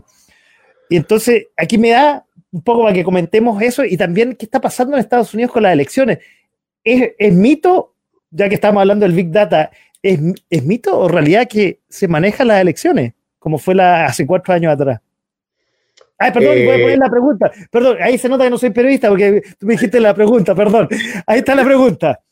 Peligro, manejo de Sí, mira, eh, creo que se conecta. Así que creo que en Chile y Estados Unidos el problema es el mismo, la legislación responsable, ¿no? Yo creo que hay dos niveles. Hay, hay, hay, hay, hay varios niveles en los cuales la legislación es eh, de, del, más allá de Big Data, de los datos personales que uno deja en las redes sociales, por ejemplo, en Internet, manejados normalmente por compañías privadas, digamos eh, es, delicado, digamos, cómo legislarlo. Por un lado está el lado de la privacidad, eso se ha hablado bastante, creo que es un problema importante, pero no, quizás no es, no es el más complejo dentro de todo. Tiene que ver con que no se abuse de, de, datos privados que uno va a manejar, conversaciones privadas, lo que sea. Em, por otro lado está, eh, digamos, hasta qué punto las personas que saben todo lo que uno hace, porque tú cuando estás en Google y, y tienes ciertas cosas habilitadas, la gente de Google sabe dónde estás, sabe lo que estás mirando, sabe lo que estás comprando, sabe lo que estás buscando, sabe a quién le está mandando email, sabe todo, ¿no es cierto? Y te, y te guía más bien. Exactamente. Entonces, la pregunta es hasta qué punto eso no es un problema de antitrust, digamos, de su manera, tiene un poder enorme sobre tus decisiones, ¿no es cierto? Eh, ellos muchas veces dicen que están dando opciones, pero al final de cuentas tienen poder sobre tus decisiones porque pueden controlar, pueden ver y pueden modificar lo que te muestran, etcétera, etcétera. Eh, por otro lado está eh, la posibilidad de, que las redes sociales te fanaticen, ¿no es cierto? Porque al final de cuentas las redes sociales particularmente, pero también otros sistemas como YouTube, que es un poquito una red social, pero no tanto, eh, lo que ellos quieren es acumular tu atención, ¿no es cierto? es, un mercado de la atención, tú tienes que estar metido todo el rato ahí, tienes que estar metido lo más posible. Y resulta que tú puedes explotar debilidades del ser humano ¿no? para eh, asegurarte de, obtener su atención. Y han habido varios estudios que de una u otra manera han mostrado que las redes van a tender a mostrarte cosas cada vez más fanáticas de lo que a ti te, te interesa. Versiones cada vez más fanáticas, es como una droga, ¿no? Te necesitas cada vez más dosis más altas, ¿no? Y entonces eso termina generando gente que puede transformarse adicta, puede fanatizarse, puede radicalizarse, etcétera, etcétera. Yo desde hace años, un trabajo que hice, me interesé mucho en el hecho que no solamente pasa eso, sino que además fragmenta la sociedad. Porque en el fondo la, retroalimentación con el interés que tienen estas empresas de generar nichos de mercado de alguna otra manera, hace que generen hilas de conversación. Entonces, tú en el fondo vas a tener a tender a conectarte en Facebook, te, tú, el, el, timeline te va a mostrar los que, lo que ellos asumen te interesa y lo que ellos asumen te interesa va a asociarse con lo que te interesa tus conexiones. Y con algoritmos que desafortunadamente son secretos porque estas son empresas privadas que no están suficientemente legisladas, pero que investigadores estudian, eh, te van terminando poniendo en un nicho que por, por ser un nicho termina transformándose en una isla que no tiene una visión de la realidad completa. El ejemplo que se da con la, con la digamos, clase alta, clase media alta, no sé, lo que sea, chilena, que no se esperaban para nada que muchas de las cosas pasaran, por ejemplo, con el plebiscito, con el estallido social y todo eso, es un ejemplo un poco natural, porque la sociedad chilena, a pesar de que quizás tiene más clase media que alguna otra sociedad en Latinoamérica, todavía tiene una falta de clase media real, digamos, de, integración y movilidad real. Em, entonces había una diferencia histórica, una separación histórica que hacía que la gente de ciertos barrios pensaba que todo el mundo le encantaba el modelo que estábamos viendo, ¿cierto? Y estaban convencidos y se encontraron con media sorpresa cuando, cuando se dieron cuenta que no era el caso, ¿no? Esto, pero eso por una cuestión histórica, por una cuestión geográfica, etcétera, etcétera. Pero esto se da de manera incitada por las redes sociales, de manera tal que los que, los que no sé, pues están por tal tendencia política reciben solamente noticias de ese universo, medios de ese universo, blogs de ese universo, etcétera, etcétera. Entonces se convencen que ese es todo, que todo el universo es esto y que todo el resto son unos fanáticos locos. Cuando puede ser que ellos sean la minoría o que haya un mundo multipolar mucho más complejo. Y esas islas de información, yo creo que son uno de los grandes problemas que tiene la democracia contemporánea en el mundo. Ahora, llegando a Estados Unidos, eso mismo es lo que se ha explotado en manipulaciones electorales y, ciertamente que durante la elección de Trump, por ejemplo, eso fue explotado por uno de los actores perversos, yo diría, eh, eh, este, en, este, universo que es el, mi, gran, enemigo eh, Putin, ¿no es cierto? Quien, quien mal que mal es un tipo que viene de un servicio de inteligencia. que nos está escuchando todo esto, ¿no? Claro, que está, escuchando, exactamente. Saludos, saludos a Vladimir, que no, que no me envenene. Que no envenene todavía. Él, viene de, un, servicio de inteligencia. Él, de una, además, el, Imperio Soviético era famoso por su capacidad de manejar información, desinformación, etcétera, etcétera, y descubrió que con una inversión relativamente pequeña podía dejar un despelote en todo el mundo. Y lo hizo de manera completamente agresiva durante las elecciones de Estados Unidos. Y bueno, digamos, una elección tan, tan cercana como, la, como fue la de la Hillary Clinton contra Trump, yo diría que es bastante evidente que el tipo logró eh, dar vuelta a la elección, porque no es, que, no es que haya manipulado los votos, a pesar de que si hubo ciertas intervenciones eh, que se veía que los tipos estaban metiéndose en los sistemas que podrían haber dejado un despelote, el sistema estadounidense es difícil cambiar votos, porque es un sistema muy descentralizado. Pero sí se puede dejar un despelote, que la gente que va a votar ya no aparece en la registración, entonces le mandaron a otro lado, eso, eso es más fácil hacer. Y como está determinado, y como está determinado por, por o sea, si logra, logra hackear ciertos sistemas. Sí, no, no, sí, sin duda, sin duda. Y lo que el, uh, Obama, en lo último, muy cerca de las elecciones, es que los rusos se habían metido en muchos sistemas locales de, de estados críticos y distritos críticos. Y una reunión famosa, internacional, poco antes de elecciones, le dijo, le dijo a Putin, si, si, si, si nosotros vemos que tú cambias un voto o intervienes de cualquier manera el proceso electoral, te van a llegar las penas del infierno y efectivamente Putin no lo hizo. Pero eh, la verdad es que ya casi no era necesario porque ya había dejado tanto despelote, no a ese nivel, sino que más a nivel de las redes sociales. Eh, los rusos, por dar un ejemplo, y esto se ha demostrado, han, habido investigaciones del Congreso, han aparecido reportes, etcétera, etcétera, no, una, un, mito, digamos. Ah, eh, hicieron cosas como, como crear grupos de Facebook pro Hillary y de Facebook pro Trump y, y ponerlos en conflicto, o sea, en el fondo llamar a esto una manifestación pro Trump eh, a las 5 de la tarde en la plaza y a esto otro una manifestación pro Hillary a las 5 de la plaza en la misma plaza para que se pelearan. En el fondo, lo que quería este grupo, este equipo del orden de mil trolls más un montón de bots, etcétera, etcétera, eh, que, que, ellos manejan, digamos, un poquito como mercenarios casi, es dejar el despelote en todo el mundo. Eso es subjetivo, porque mal que mal, tú tienes un régimen autoritario y mientras, mientras peor se vean las democracias frente, con, en con él, mejor para él, por así decirlo. Y ahora yo creo que hay muchas cosas que están haciendo, de hecho, lo están haciendo de, de otras maneras. La gente. Pero a través de las redes sociales, influenciando a través de las redes sociales. Es el, el poder más grande que tienen. O sea, más que operaciones cubiertas en las redes sociales. Hay, hay, cosas que a mí me preocupan bastante sobre las elecciones, de hecho. Y desafortunadamente tiene a alguien como Trump que se ha transformado en casi un aliado, porque mal que mal lo que lo que más hacen los rusos es generar teorías conspirativas para que la gente desconfíe de la democracia, desconfíe de las elecciones, todo eso, y a Trump le encantan las teorías conspirativas, entonces él las promueve él mismo. Oye, ya, ya que está hablando de, Estados Unidos, ¿cómo se ve la elección? ¿Tú ya votaste todo esto? ¿Cómo se ve la elección en Estados Unidos el, próximo 3, el, martes? El martes, sí. Yo que estamos todos bien asustados porque, em, porque si bien porque hay varias cosas que están pasando al mismo tiempo, ¿no? por un lado, todas las encuestas dicen que Biden debiera ganar. Eh, y, es posible, yo diría que incluso relativamente probable que gane por, por, por, harto, por mucho. Ah, por paliza, no como en la elección pasada que fue voto a voto, así ya. Sí, sí. Ahora, eso nunca se sabe, pero, pero, pero ahora la gente está con miedo porque la última vez también se, de la, la, encuesta decían que Hillary iba a ganar, pero hay distintas, hay, cosas distintas, por ejemplo, el, eh, el, rang, el margen en que decía que Hillary iba, iba, a ganar es más pequeño que el que decía que iba a ganar ahora Biden. Em, y por otro lado, los mismos tipos que hacen encuestas hicieron correcciones para tratar de compensar. Pero por otro lado, hay una parte que es súper desconocida, porque estamos en la mitad de la pandemia, entonces hay muchos modelos estadísticos que ya no se aplican.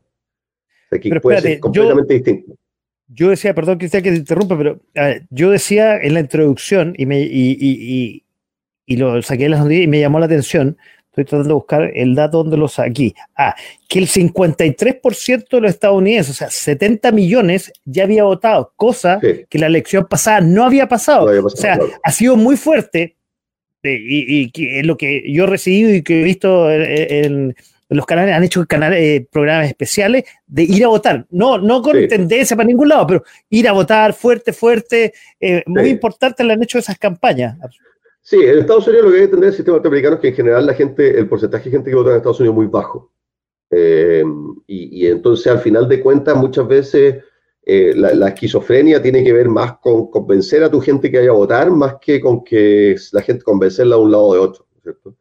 Eh, entonces, lo difícil es que en la mitad de una pandemia mucha gente ha votado, pero, pero hay muchas dinámicas que son desconocidas. No se sabe cuánta gente ha votado el último día, cuánta gente ya votó.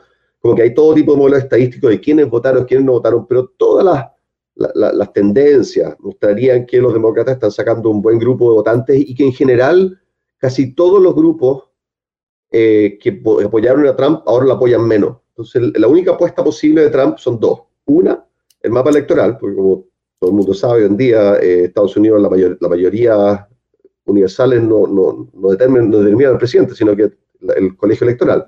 Y el, colegio, y el colegio electoral, los electores, hay, hay un, conjunto de estados muy específicos que fueron que eventualmente Trump podría ganar y, y, aunque perdería probablemente por un porcentaje incluso mayor de lo que perdió el voto popular con la Hillary, todavía ganaría la elección. Y esa, pero esa dinámica implicaría que él tiene que sacar votantes nuevos que no es imposible. Gente que realmente encuentra que Trump finalmente lo representó, no votan nunca, pero esta vez van a votar por él porque realmente creen en él. Y en ese sentido, Estados Unidos, la otra cosa que juega a favor de Trump, tiende a reelegir a su presidente. O sea, en general, los gringos tienden a como que decir, ya es el mío, lo voy a apoyar, hay que darle una oportunidad más y lo que sea. Ahora, por otro lado, el manejo de la pandemia de Trump ha sido un desastre. Absolutamente. Y, maneja, y lo maneja con un cierto despecho bastante absurdo, digamos. Pero por otro lado. Perdón que eh, interrumpa, yo creo que no solamente la pandemia, muchos temas. Muchos otros temas. Tipo... Pero por otro lado, Estados Unidos es un país esquizofrénico, en el sentido de la gente vive todo el mundo en su mundo, y hay una cierta, hay un cierto un grupo, eh, digamos, de cierta clase sociopolítica, lo que sea, que se sentía muy resentido contra todo el sistema político y que en el fondo le encanta el hecho que Trump vino a destruir todo. Entonces, para ellos, todo, todo, lo, que, todo lo que se hace en, en pos de Trump es en el fondo contra los políticos. Por eso yo siempre digo que hay un poquito de riesgo de, de demasiado contra los políticos, porque así ganó Trump. En el fondo la gente decía, bueno, será mentiroso, será estafador, será racista, lo que sea, pero por lo menos no es político, así que voy a votar por él algo eh, parecido pasó en Brasil también con Bolsonaro. Claro, estoy de acuerdo. Entonces, entonces, digamos, ese es el problema de la lógica. Pero ahora, como muchas veces pasa ahora, ahora Trump es más político que todos los políticos en su manera de actuar.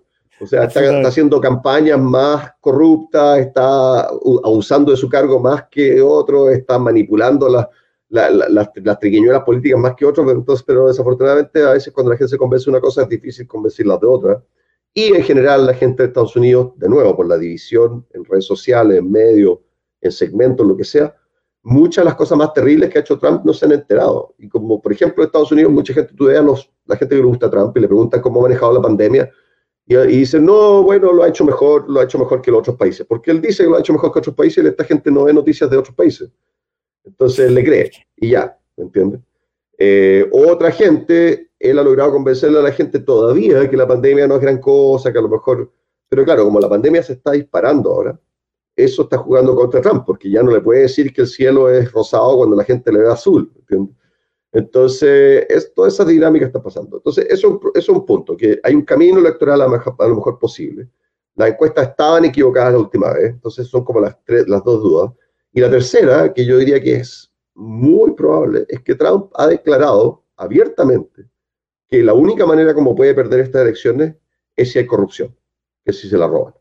Lo dice en todos sus eventos de campaña. Ah, de, hecho, él, y, y, por eso yo creo que todo el mundo, y cuando digo todo el mundo, no solamente Estados Unidos, todo el globo va a estar pendiente el martes de la elección de Estados Unidos, porque él abiertamente hace semanas ya anda diciendo que todo este sistema, que es bastante innovador para Chile, por lo menos, que el sistema de voto adelantado por correo, él tiene dudas de ese, de ese procedimiento y que lo va a cuestionar. Sí, totalmente, totalmente de acuerdo. Ahora, lo que, lo que hay que entender es que Estados Unidos ese sistema ha existido por, desde siempre, ¿no cierto? Hay estados que votan todo por correo.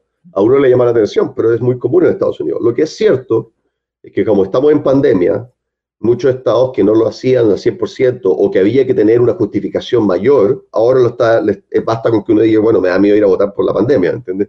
Lo cual es medio lógico, porque entre todo, si tiene un sistema que te permite votar por correo, eh, lo lógico es expandirlo para evitar la mayor, la mayor cantidad posible el riesgo de la pandemia. Pero, en ese sentido, yo diría que yo personalmente, bueno, tiendo a ser una persona más bien de izquierda, pero creo que, que, que comparativamente la derecha chilena es infinitamente más razonable que la derecha estadounidense. O sea, la, para mí la derecha estadounidense se volvió loca hace un par de generaciones, digamos. Los tipos viven en un mundo paralelo. Y Trump es una demostración dentro de todo. O sea, creo que han habido, digamos, regímenes autoritarios de izquierda latinoamericanos que también se han vuelto, se han vuelto locos, digamos, un poco, ¿no? Eh, pero en Estados Unidos esto está pasando en la derecha, digamos, particularmente. Y, Trump en ese sentido, y, y, una de las cosas que los republicanos, incluso de antes de Trump, han estado haciendo, es que debido a los cambios demográficos en Estados Unidos, eh, ya desde los 80, a Estados, cuando, mientras menos gente vota, más le conviene a los republicanos. Mira. Eh, eso es una correlación bien sabida, digamos. Entonces, hay algunos grupos más progresistas, digamos, dentro de la derecha o del Partido Republicano estadounidense que dicen, bueno, eso quiere decir que tenemos que expandirnos, tenemos que apelar más a, la, a, las ciudades, a las minorías, a los grupos de inmigrantes que, se están, que están creciendo más rápido, lo que sea. Em, pero hay muchos grupos republicanos que dicen, no, no, no, entonces hagamos lo más difícil posible para votar, lo más difícil posible. ¿no es cierto?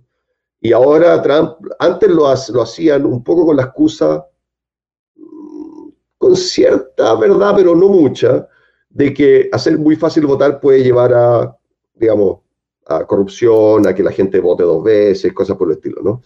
Eh, muchas veces no era tan justificado su miedo, pero por lo menos tenían la excusa. Ahora ni siquiera tienen excusa. Están tipo en las cortes en todos lados diciendo, por ejemplo, que no se, puede, no se pueden contar votos. En la mayor parte de los estados, si tú votas por correo, basta con que le pongan la estampilla el 3 y lo tienen que contar, aunque llegue después. ah, perfecto. Ahora, él cambió el director de correo y los correos han estado lentísimos. Y está en cortes, en cortes, en todos los estados, están las cortes supremas pidiendo de que solamente los votos que lleguen hasta el, hasta el, el 3 puedan ser contados y los que llegan después del 3 ya no pueden ser contados aunque tengan la estampilla ante el 3. No te puedo creer. O sea, sería inválido. No, pero es como una cosa de la inválido, con la Y por eso está diciendo, porque tienen que ser corruptos cuando no hay ni una evidencia. De hecho, el mismo Trump al principio de su gobierno, como le da pica de que Hillary ganó más que votos que él, a pesar de que él haya ganado para ser presidente, generó una comisión que iba a estudiar la gran corrupción que se había robado, los dos millones de votos de diferencia entre, entre él y la Hillary Clinton esa comisión se disolvió sin obtener ningún resultado. O sea, es completamente un mito de crear la desconfianza en el sistema para poder justificar que descartes ese tipo de votos, porque la otra estadística importante es que más o menos el 60% de los demócratas, como tienden a estar mucho más preocupados de la pandemia, porque muchos republicanos no creen en la pandemia porque le creen a Trump, van a votar por, por correo adelantado, pero solamente el 30% de los republicanos lo van a hacer. Entonces es muy probable que en la noche de las elecciones muchos más republicanos voten en persona. Y en muchos estados la ley dice ah. que tienen que contar primero los que votaron en persona y después lo que llegan por correo. Wow. Entonces es muy probable, y es otra cosa preocupante, que la noche de las elecciones Trump aparezca como ganando, pero en la medida que vayan contando los siguientes días... Los claro, por el rezago, por el rezago de los votos. Terminen ganando los demócratas. O sea, no solamente va a ser una noche larga, va a ser una semana larga probablemente. A no ser, que gane por Guaraca eh, Biden. Si gana por mucho, si, si Biden gana, si, gana, si Biden gana Florida, por ejemplo, eso se bueno, hay... temprano Florida, que es posible, es probable incluso, pero no es seguro. Eh, es muy, sería posible que, de que, lo acepte, que se sepa temprano. Pero a pesar de ello, yo estoy seguro que Trump va a estar tuiteando todo el día diciendo que hay irregularidad aquí, irregularidad allá. Y nadie se imagina a Trump concediendo. Ese es el problema. El tipo es tan, dada su personalidad, es difícil imaginarse. Entonces, no sé, estamos todos así. Yo estoy un poquito con miedo, porque, bueno, hay otras cosas que están pasando, otras bambalinas que te puedo comentar. Alguien hacía otra pregunta. Oye, sí, alguien hacía una pregunta aquí, eh, Francisco justamente decía, se habla mucho de la red neuronal de Google, lo que hablábamos hace un rato atrás, como inteligencia artificial. ¿Qué es tan cierto eso y qué son los algoritmos o son algoritmos, más, este, más, sofisticados? Eh, a ver, al final de cuentas, un sistema de inteligencia artificial no es más que, en su definición formal, digamos, un sistema que puede aprender, entre comillas. O sea, donde tú eh, de manera, em, sin una serie de instrucciones claras, em, la máquina misma aprende cómo distinguir ciertas cosas. Y hoy en día esos sistemas de inteligencia artificial, que nos, yo diría no son, no son lo mismo que inteligencia humana todavía, en el futuro quizás podrían serlo, pero no lo son, eh, se utilizan en muchos niveles. O sea, yo acabo de presentar un proyecto que vamos a utilizar cosas de inteligencia artificial, digamos, en, en laboratorio en todo el mundo se utiliza inteligencia artificial para reconocer imágenes, eh, y en ese sentido, Google utiliza un montón de algoritmos de inteligencia artificial para muchas cosas. Pero no es la eh, inteligencia artificial que uno ve en las películas como iRobot, una cosa así, ¿no? No, no, claro. Es solamente, es, la capacidad, esencialmente lo que está pasando es que, por ejemplo, no sé, em, para reconocer una imagen, ¿okay? para encontrar imágenes parecidas, una cosa así, cuando haces búsqueda de imágenes en Google, o para recomendarte incluso un video en YouTube que le pertenece a Google hoy día, ¿no? Eh, ese tipo de cosas tú puedes hacerlo de dos maneras. Puede haber un programador que llegue y diga, mira, vamos a hacer tales reglas, que si son los mismos colores, eh, van a ser la misma imagen, que si le gustó tal video, le vamos a recomendar un video que tenga el mismo título o que tenga palabras iguales en el título. Tú puedes dar una serie de instrucciones que lo haga como programador. Y esa es la manera tradicional. Pero también lo puede hacer con una herramienta de inteligencia artificial. Y lo que hace la inteligencia artificial es que tú tienes una, que se llama una red neuronal esencialmente, pero deep learning, lo que sea, hay distintas variaciones de eso, pero un, un sistema que va evolucionando de manera tal que tú le muestras imágenes que son parecidas, le muestras miles de imágenes que son parecidas y miles de imágenes que son distintas, y se cablea de manera media aleatoria, automática, para maximizar el éxito del objetivo que le estás dando. Entonces tú lo entrenas y, y de alguna otra manera el sistema se va recableando de manera media aleatoria, pero cada vez que se recablea bien, ese cableado lo mantiene y sigue con el resto. Y va aprendiendo en el fondo. entonces, claro, entonces en el fondo va cableándose de manera evolutiva, de manera tal que eventualmente es capaz de hacer cosas sin que el programador sepa realmente lo que está haciendo. Y ese tipo de sistemas inteligencia se utilizan mucho, se utilizan mucho y en Google incluso el, el traductor esto no sé tan en detalle, porque leí algo un poquito de paso, eh, pero creo que en algún momento saltó un sistema muy de inteligencia artificial eh, y creo que hay como saltos bien impresionantes y una, una empresa como Google, estos algoritmos obviamente, el cableado aleatorio, la manera de probar aleatorio, etcétera, etcétera, se requiere una gran capacidad de computadores para poder hacer muchas pruebas y eventualmente llegar a algo efectivo. Una empresa como Google tiene computadores para tirar para el techo. Entonces, claramente ellos utilizan herramientas de inteligencia artificial en muchos de sus distintos componentes. Ahora, no creo que tengan una gran inteligencia artificial, no sé, a lo mejor algo para, distinguir con sus consumers, puede ser que tengan perfiles de nosotros que manejen con inteligencia artificial. o sea, entre algoritmos y y estos algoritmos de, programadores más algoritmos artificiales seguramente lo tienen que tener con toda la cantidad. Sí, exactamente lo manejan, claro. Absolutamente. Oye, aquí eh, Sergio Lucero hablando de las redes sociales y, un tema que yo estaba tocando en la parte introductoria, que fue noticia hoy día, Mm. Pregunta, ¿qué responsabilidad tienen las redes sociales con la muerte del profesor francés y todo lo que está pasando con eh, el tema musulmán y, esta violencia religiosa que está pasando no solamente en Francia, pero especialmente en Francia hoy día con lo que pasó en Niza? Sí, eh, desafortunadamente he estado, trabajando un proyecto, así que la verdad es que los detalles de la dinámica de, la historia del profe francés y cómo se relaciona con redes sociales no, no, no lo manejo pero diría que más generalmente eh, las redes sociales eh, tienen un rol, una responsabilidad enorme en la fanatización de las comunidades. Y eso incluye las comunidades ciertamente islamistas, eh, incluye grupos terroristas de todo índole, desde la extrema derecha hasta la extrema izquierda, y creo que es lo que más es la, es la meta responsabilidad moral que creo que no se está abordando de manera adecuada. Porque un poco vuelvo a lo que decía antes, o sea, el hecho que, no, que, que las redes sociales nos entreguen cosas cada vez más de nicho y cada vez más fanatizadas, terminan haciendo que seamos una, un conjunto de, de, de, cultos, ¿no es cierto?, de cultos religiosos, por así decirlo, fanáticos, en que cada uno, porque al final de cuentas esa lógica es un culto religioso, ¿no es cierto? Tú, tú la gente, vives tu propia realidad y no, y no sales de ese muro digital, digamos. Por claro, tú aíslas a la gente, si tú crees que era un culto religioso, lo convences de alguna idea, aíslas a la gente y lo, y lo haces que retroalimenten en sus ritos y en su universo de manera tal que creen que ellos son los únicos que tienen la verdad absoluta. Y al final de cuentas eso ciertamente está pasando y puede ser que haya pasado de una manera más específica en, este caso que no, no, domino. Ya han habido casos, eh, creo que hay un caso famoso en, Bangladesh, fue uno de los primeros que creo que pasó, pero ciertamente pasaba en la India. Eh, también el, eh, en que han habido grupos que han circulado mitos en redes sociales y que lo han linchado.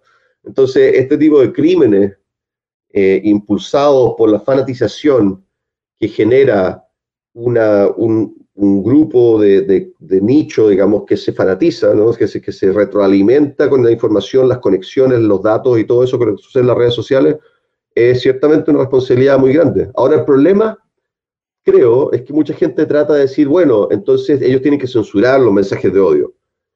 Yo creo que el problema, si bien hay un punto en el cual, digamos, hay ciertos mensajes de apelación a la violencia, por ejemplo, que son legalmente condenados por la mayor parte de los sistemas legales, eh, el problema yo diría que va más allá de la censura, el problema más bien empieza mucho antes, empieza por el hecho de que yo yo soy un gran promotor de la idea de que las redes sociales debieran estar obligados a demostrarte una cierta diversidad.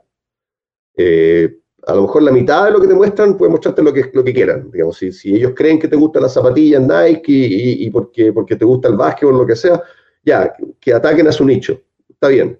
Pero yo creo que una parte importante tiene que reemplazar un poco lo que pasa en el mundo real con la serendipity, ¿no? Serendipia creo que existe la palabra. Sí, sí, correcto. Eh, la, la, la probabilidad aleatoria que uno tiene en la calle cuando uno va caminando, no solamente ves zapatillas del tipo que supuestamente te gusta por tu perfil, sino que ves zapatillas de todo tipo, ¿no es cierto? Entonces, o, conversas con gente de todo tipo, no solamente en el fondo, la, la, diversidad, eh, en fondo, la, diversidad la, diversidad casual que viene con la vida real, eh, desafortunadamente no tiene por qué existir en la vida digital. Y creo que eh, sería importante que las redes sociales eh, la tengan que incluir de manera, digamos, legislada. Y, tiene, es una cosa compleja porque tiene que ver con legislar algoritmos, cosas por el estilo. Es súper complejo eso, pero pero, creo que se podría hacer un, un, educated guess, digamos, de, de, qué nivel de diversidad favorece, porque además que creo que tampoco favorece la creatividad, tampoco favorece muchas cosas si tú siempre estás metido en un nicho de información que se retroalimenta. Ahora, lo que te iba a comentar en Estados Unidos, conectando lo de este atentado con lo que está pasando en Estados Unidos, que quizás es medio una cosa que no, no, he tenido tiempo, pero yo me gustaría postear un poco. En, en el trabajo que hago en Chile podemos analizar eh, interacciones en Twitter. Y en Estados Unidos, eh, en todas las redes sociales, hay una cosa que se ha producido una suerte de fanatización semi-terrorista, eh, pero que ha atacado a un grupo completamente distinto que, lo cual muestra que no tiene que ver necesariamente con solamente el Islam o, la gente de ciertos países, lo que sea, que es eh, QAnon, que alguna gente habrá escuchado hablar. Entonces, QAnon... no, no, sé lo que es. Ya, QAnon es Q, QAnon, como la letra Q y Anon como de anónimo, pero todo junto. Ah, perfecto, ya. Eh, en fin, es una larga historia, pero esencialmente eh, hay gente que empezó con la teoría de conspiración, teoría conspirativa en Internet, de que el mundo está controlado por, un, por una suerte de, de, secta de millonarios y políticos pedofílicos. Y que, que, que, tienen ritos de pedofilia, etcétera, etcétera, y que serían controlados principalmente por la élite, más bien que están contra Trump, o sea, los demócratas, la gente de Hollywood, etcétera, etcétera, y que Trump sería una suerte de gran liberador que está tratando de destruir esto por dentro. Y Q, que es supuestamente una persona, es alguien que está metido en la inteligencia norteamericana que manda mensajes muy crípticos a través de estas redes sociales medio alternativas como 8chan, 4chan, otras cosas, donde esencialmente le cuenta a la gente cómo va avanzando el gran plan. El gran plan para eventualmente liberar al mundo de este control masivo de estas fuerzas de la oscuridad. Tiene un lado medio religioso, tiene un lado medio patriota, tiene un lado medio anti, anti-progresista, tiene un, tiene un lado antidemócrata, tiene un lado pro-Trump, tiene una dimensión enorme. wow, em, parece, parece libreto de, de película. Es realista, es muy extraño, es muy extraño, pero impresionantemente hay muchísima gente que está empezando a creer esto en la América profunda. Y cada vez más aparecen en las, en los las campañas políticas, en los grandes eventos de Trump, aparece gente con la letra Q, y eso son gente de QAnon, que apoya esta, que, esta idea o que cree en esta idea. Em, y esta gente se está transformando en células terroristas, de alguna otra manera, extrañamente. Es raro porque por un lado agarra a gente que son, no sé, mamás de familias urbanas que creen que hay que salvar a los niños y se ponen a buscar en internet sobre ahora con todo, con la pandemia y se ponen a postear. Sí, yo creo que la Hillary Clinton está usando a niños en su subterráneo y lo que sea. Pero eso se combina con gente de las milicias estadounidenses que dicen, y si, y si pierde Trump, va a ser porque esta gente lo está tratando de, de, controlar. Y yo juro defender a, digamos, a la patria lo que sea y con mis armas. Y estos son grupos que se están conformando. Entonces, creo que, y, y, ahora, desde hace un par de meses, las redes sociales han tratado de bloquearlo, pero el problema es que y creo que ahí se conecta con lo del islamismo. Cuando tú llegas al punto que lo ya tienes que censurar, ya, si bien puede ser que a veces tenga cierta utilidad, ya es muy tarde. Esta gente ya tuvo el círculo de cámara de eco en que se convencieron entre ellos, porque yo sigo por, por las varias razones a esta gente, y tú ves los comentarios y no hay nadie que esté en desacuerdo todos están de acuerdo. Alguien postea un video que dice, no, sí, la Hillary Clinton tiene ritos satánicos con George Soros y, y, se, comen a niños y los violan repetidamente en una pizzería en Washington. Y tú ves los comentarios del video y son todos, sí, qué desgraciado, sí, cómo es posible, sí, no hay nadie que diga, pero ¿cómo pueden creer esto? Entonces, con esa lógica, la persona que llega ahí dice, aquí hay algo cierto, aquí tiene que haber algo cierto. Entonces, esa cuestión, fanatización, yo creo que sí, volviendo un poco a la pregunta, es gran responsabilidad de las redes sociales. Bueno, un poco lo que hablamos y, por eso están cuestionadas por la Cámara de Representantes estos eh, tres grandes marcas. Y te digo, en Social Dilemma, que te la recomiendo que lo veas, habla mucho, mucho de eso. Oye, y en esta última parte, que yo no sé si tienes tiempo, un poco lo dejaste de lado. ¿Qué pasa con tu música? Porque aquí estamos también con uh, un gran músico, electrónico, yo, por, si mal no recuerdo yo, y me, recuerdo haber escuchado y haber puesto en algún momento en la radio hace años atrás parte de tus singles, y, pero no sé si quedó al lado. ¿Qué pasó con tu música? Eh, mira, tengo, como verás, tengo estas cosas en paralelo, pero sí, ahora estoy, lo que he estado tratando de hacer este último tiempo es un poquito combinar todas las cosas que hago en varios proyectos que puedo quizás ser un poquito más selectivo que hace algunos años que tenía que, digamos, tenía oportunidad y tenía que perseguirlas todas. Eh, y entre eso estoy, finalmente llegué a, un, a cuajar un, proyecto nuevo de, de, mi proyecto con Labo Labs, que ahí te voy a, ir a, compartir en el chat para quien lo esté, quien lo esté mirando, o tú lo puedes ver.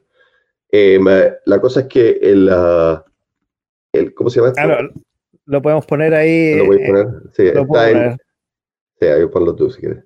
El, eh, el, um, el, tengo la página Facebook de Labo Labs que tengo. Ah, ya. No sé si lo. Búsqueme ahí en el. Lo, Labo, Lab, Labo Labs Christian Weber se llama, ¿no es así? Ah, lo voy a buscar mientras, mientras, mientras tú nos comentas un poco qué pasa con tu música. Ahí creé una nueva página para un nuevo proyecto. He tenido varios proyectos a lo largo del tiempo y tenía ganas de hacer algo como bien distinto con música electrónica en vivo. Yo hace años que yo venía a tocar en bandas cuando estaba en Chile, entonces hace años que hago que el tipo de música electrónica que hago no es pinchar como DJ, sino que así como no hago Big Data, no soy DJ tampoco. Eh, porque lo que hago más bien a manipular máquinas y, trabajar con ellas para hacer un show que puede ser desde bien bailable hasta bien experimental, depende del ambiente. Y es súper entretenido porque al final de cuentas se conecta con todo el resto. La, la manera de combinar las máquinas y todo es como un sistema complejo y ahora había terminado justo antes de la pandemia, había terminado un show nuevo que iba a empezar a promocionar. La verdad es que entre pandemia y otros proyectos me agarró la máquina igual, pero ahora creo que voy a empezar a hacer algunos shows online ahí con esa, con esa página eh, de, de, Facebook, partiendo por ahí con otras páginas.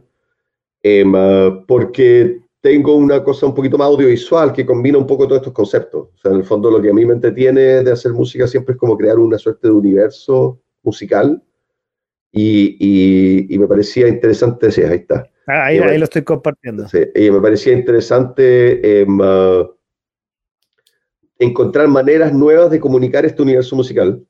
Eh, yo muchas veces con el show en vivo estoy con un montón de máquinas interactuando de una manera bien que yo encuentro súper entretenida pero se traducía muy poco en el público, la gente como que no lo entendía.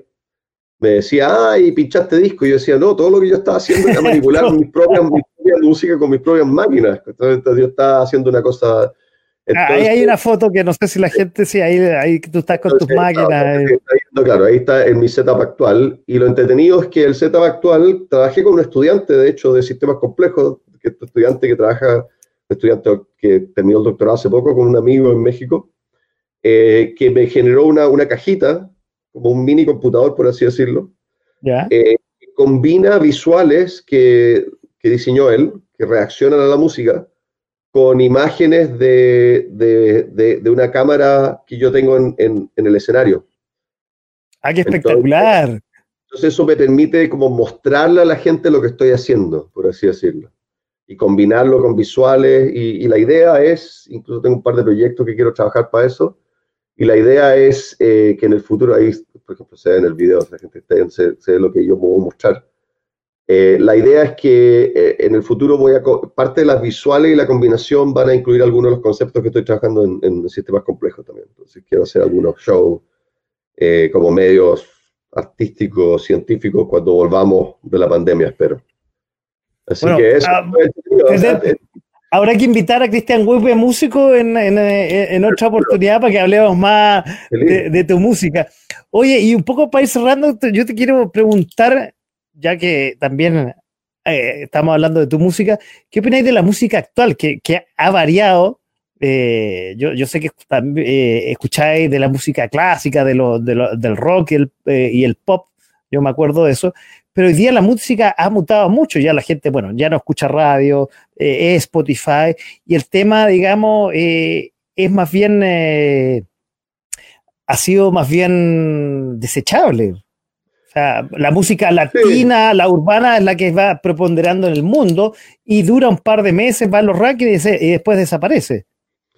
Sí, o bueno, desafortunadamente como muchas cosas del mundo, la comercialización ha hecho que, que, cada vez sea más difícil, o fue muy difícil por mucho tiempo por lo menos, em, que ideas realmente nuevas se abrían espacio. Y yo creo que eh, en un mundo un poquito corporativo en el que vivimos, eh, hay varias como recetas que terminan repitiéndose, porque mal que mal las corporaciones, em, grandes corporaciones son igual de de conservadoras que los grandes gobiernos muchas veces, o sea, en el fondo no, no se riegan con nuevas ideas. ¿no? Y yo diría que sí, se ve eso, pero por otro lado, como siempre existió, eh, siempre es buena música. Yo diría que eh, creo que era Duke Ellington que decía, hay, hay dos estilos de música, la buena y la mala. Eh, entonces, o sea, yo creo que hasta en reggaetón hay buen reggaetón, que la gente le echa peste al reggaetón, digamos. O sea, hay, hay como, hay siempre buena música en todos los estilos. Lo que pasa es que desafortunadamente no es necesariamente la que más suena. Entonces, hoy en día hay muchas maneras de ir a buscar eh, música nueva y eso da opciones, pero también genera mucho ruido, entonces todavía no es tan fácil encontrarla. entonces, en fin, hay, una diversificación de, de estilos.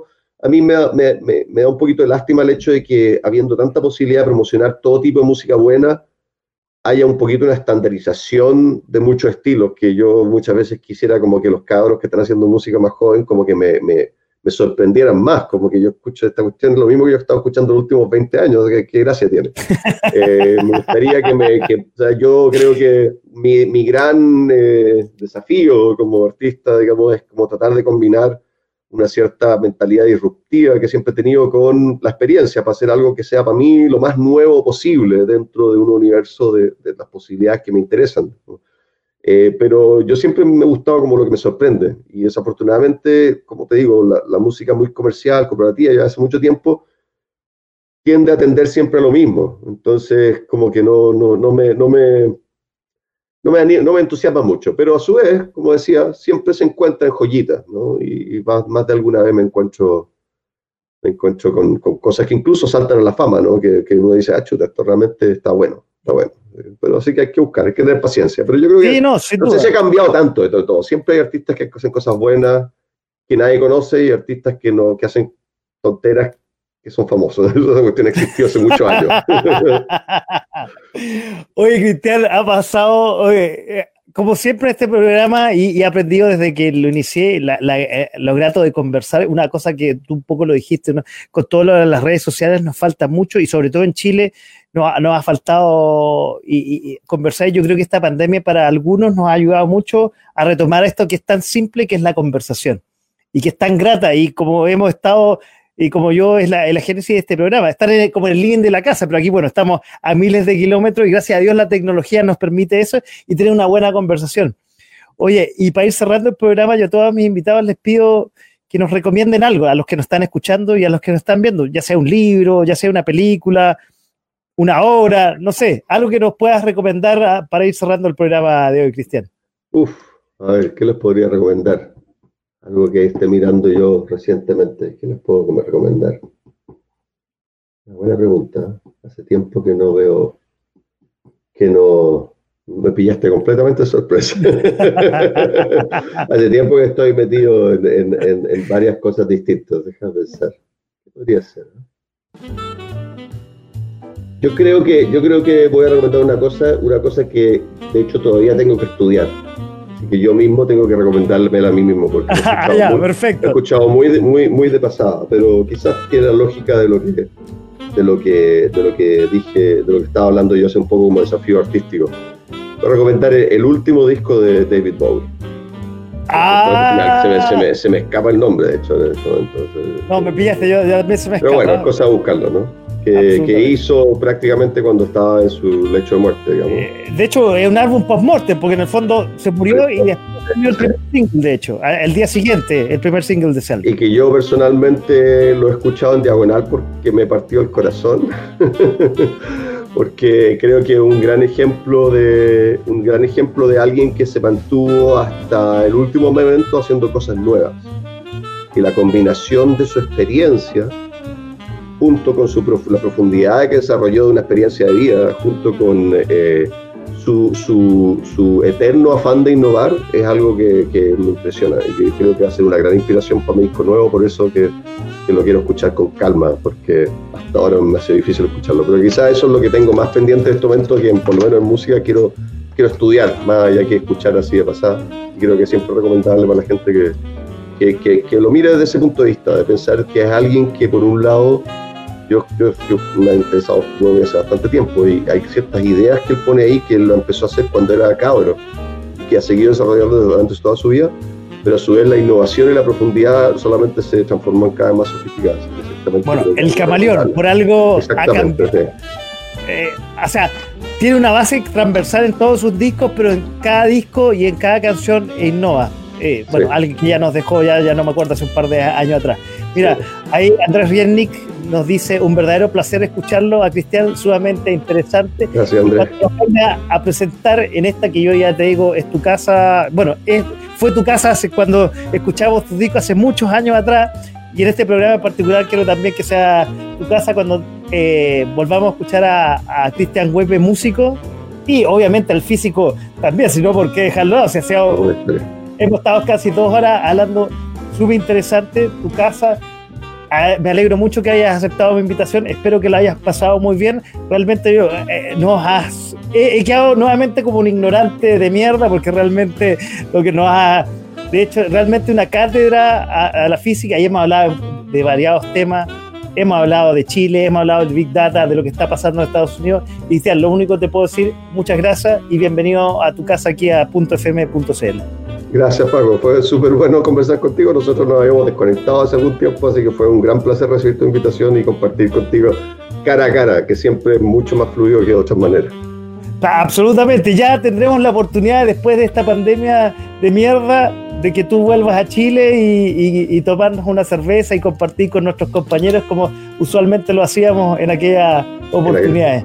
Ok, muchas gracias a ti. Cristian, oye, muchas gracias por aceptar la invitación y como yo digo, cada vez que termino este programa, quiero agradecer a todos los que estuvieron detrás de la pantalla, detrás del micrófono y que nos acompañaron en esta casi dos horas con Cristian, con sus interesantes temas y que lo pueden volver a escuchar el sábado en la tarde y también en el programa grabado. Chao, chao, Cristiano. Buenas noches, que estés bien. Chao, gracias.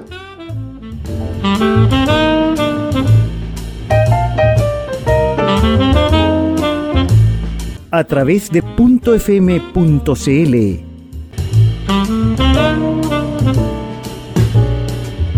Esto fue De Todo Un poco.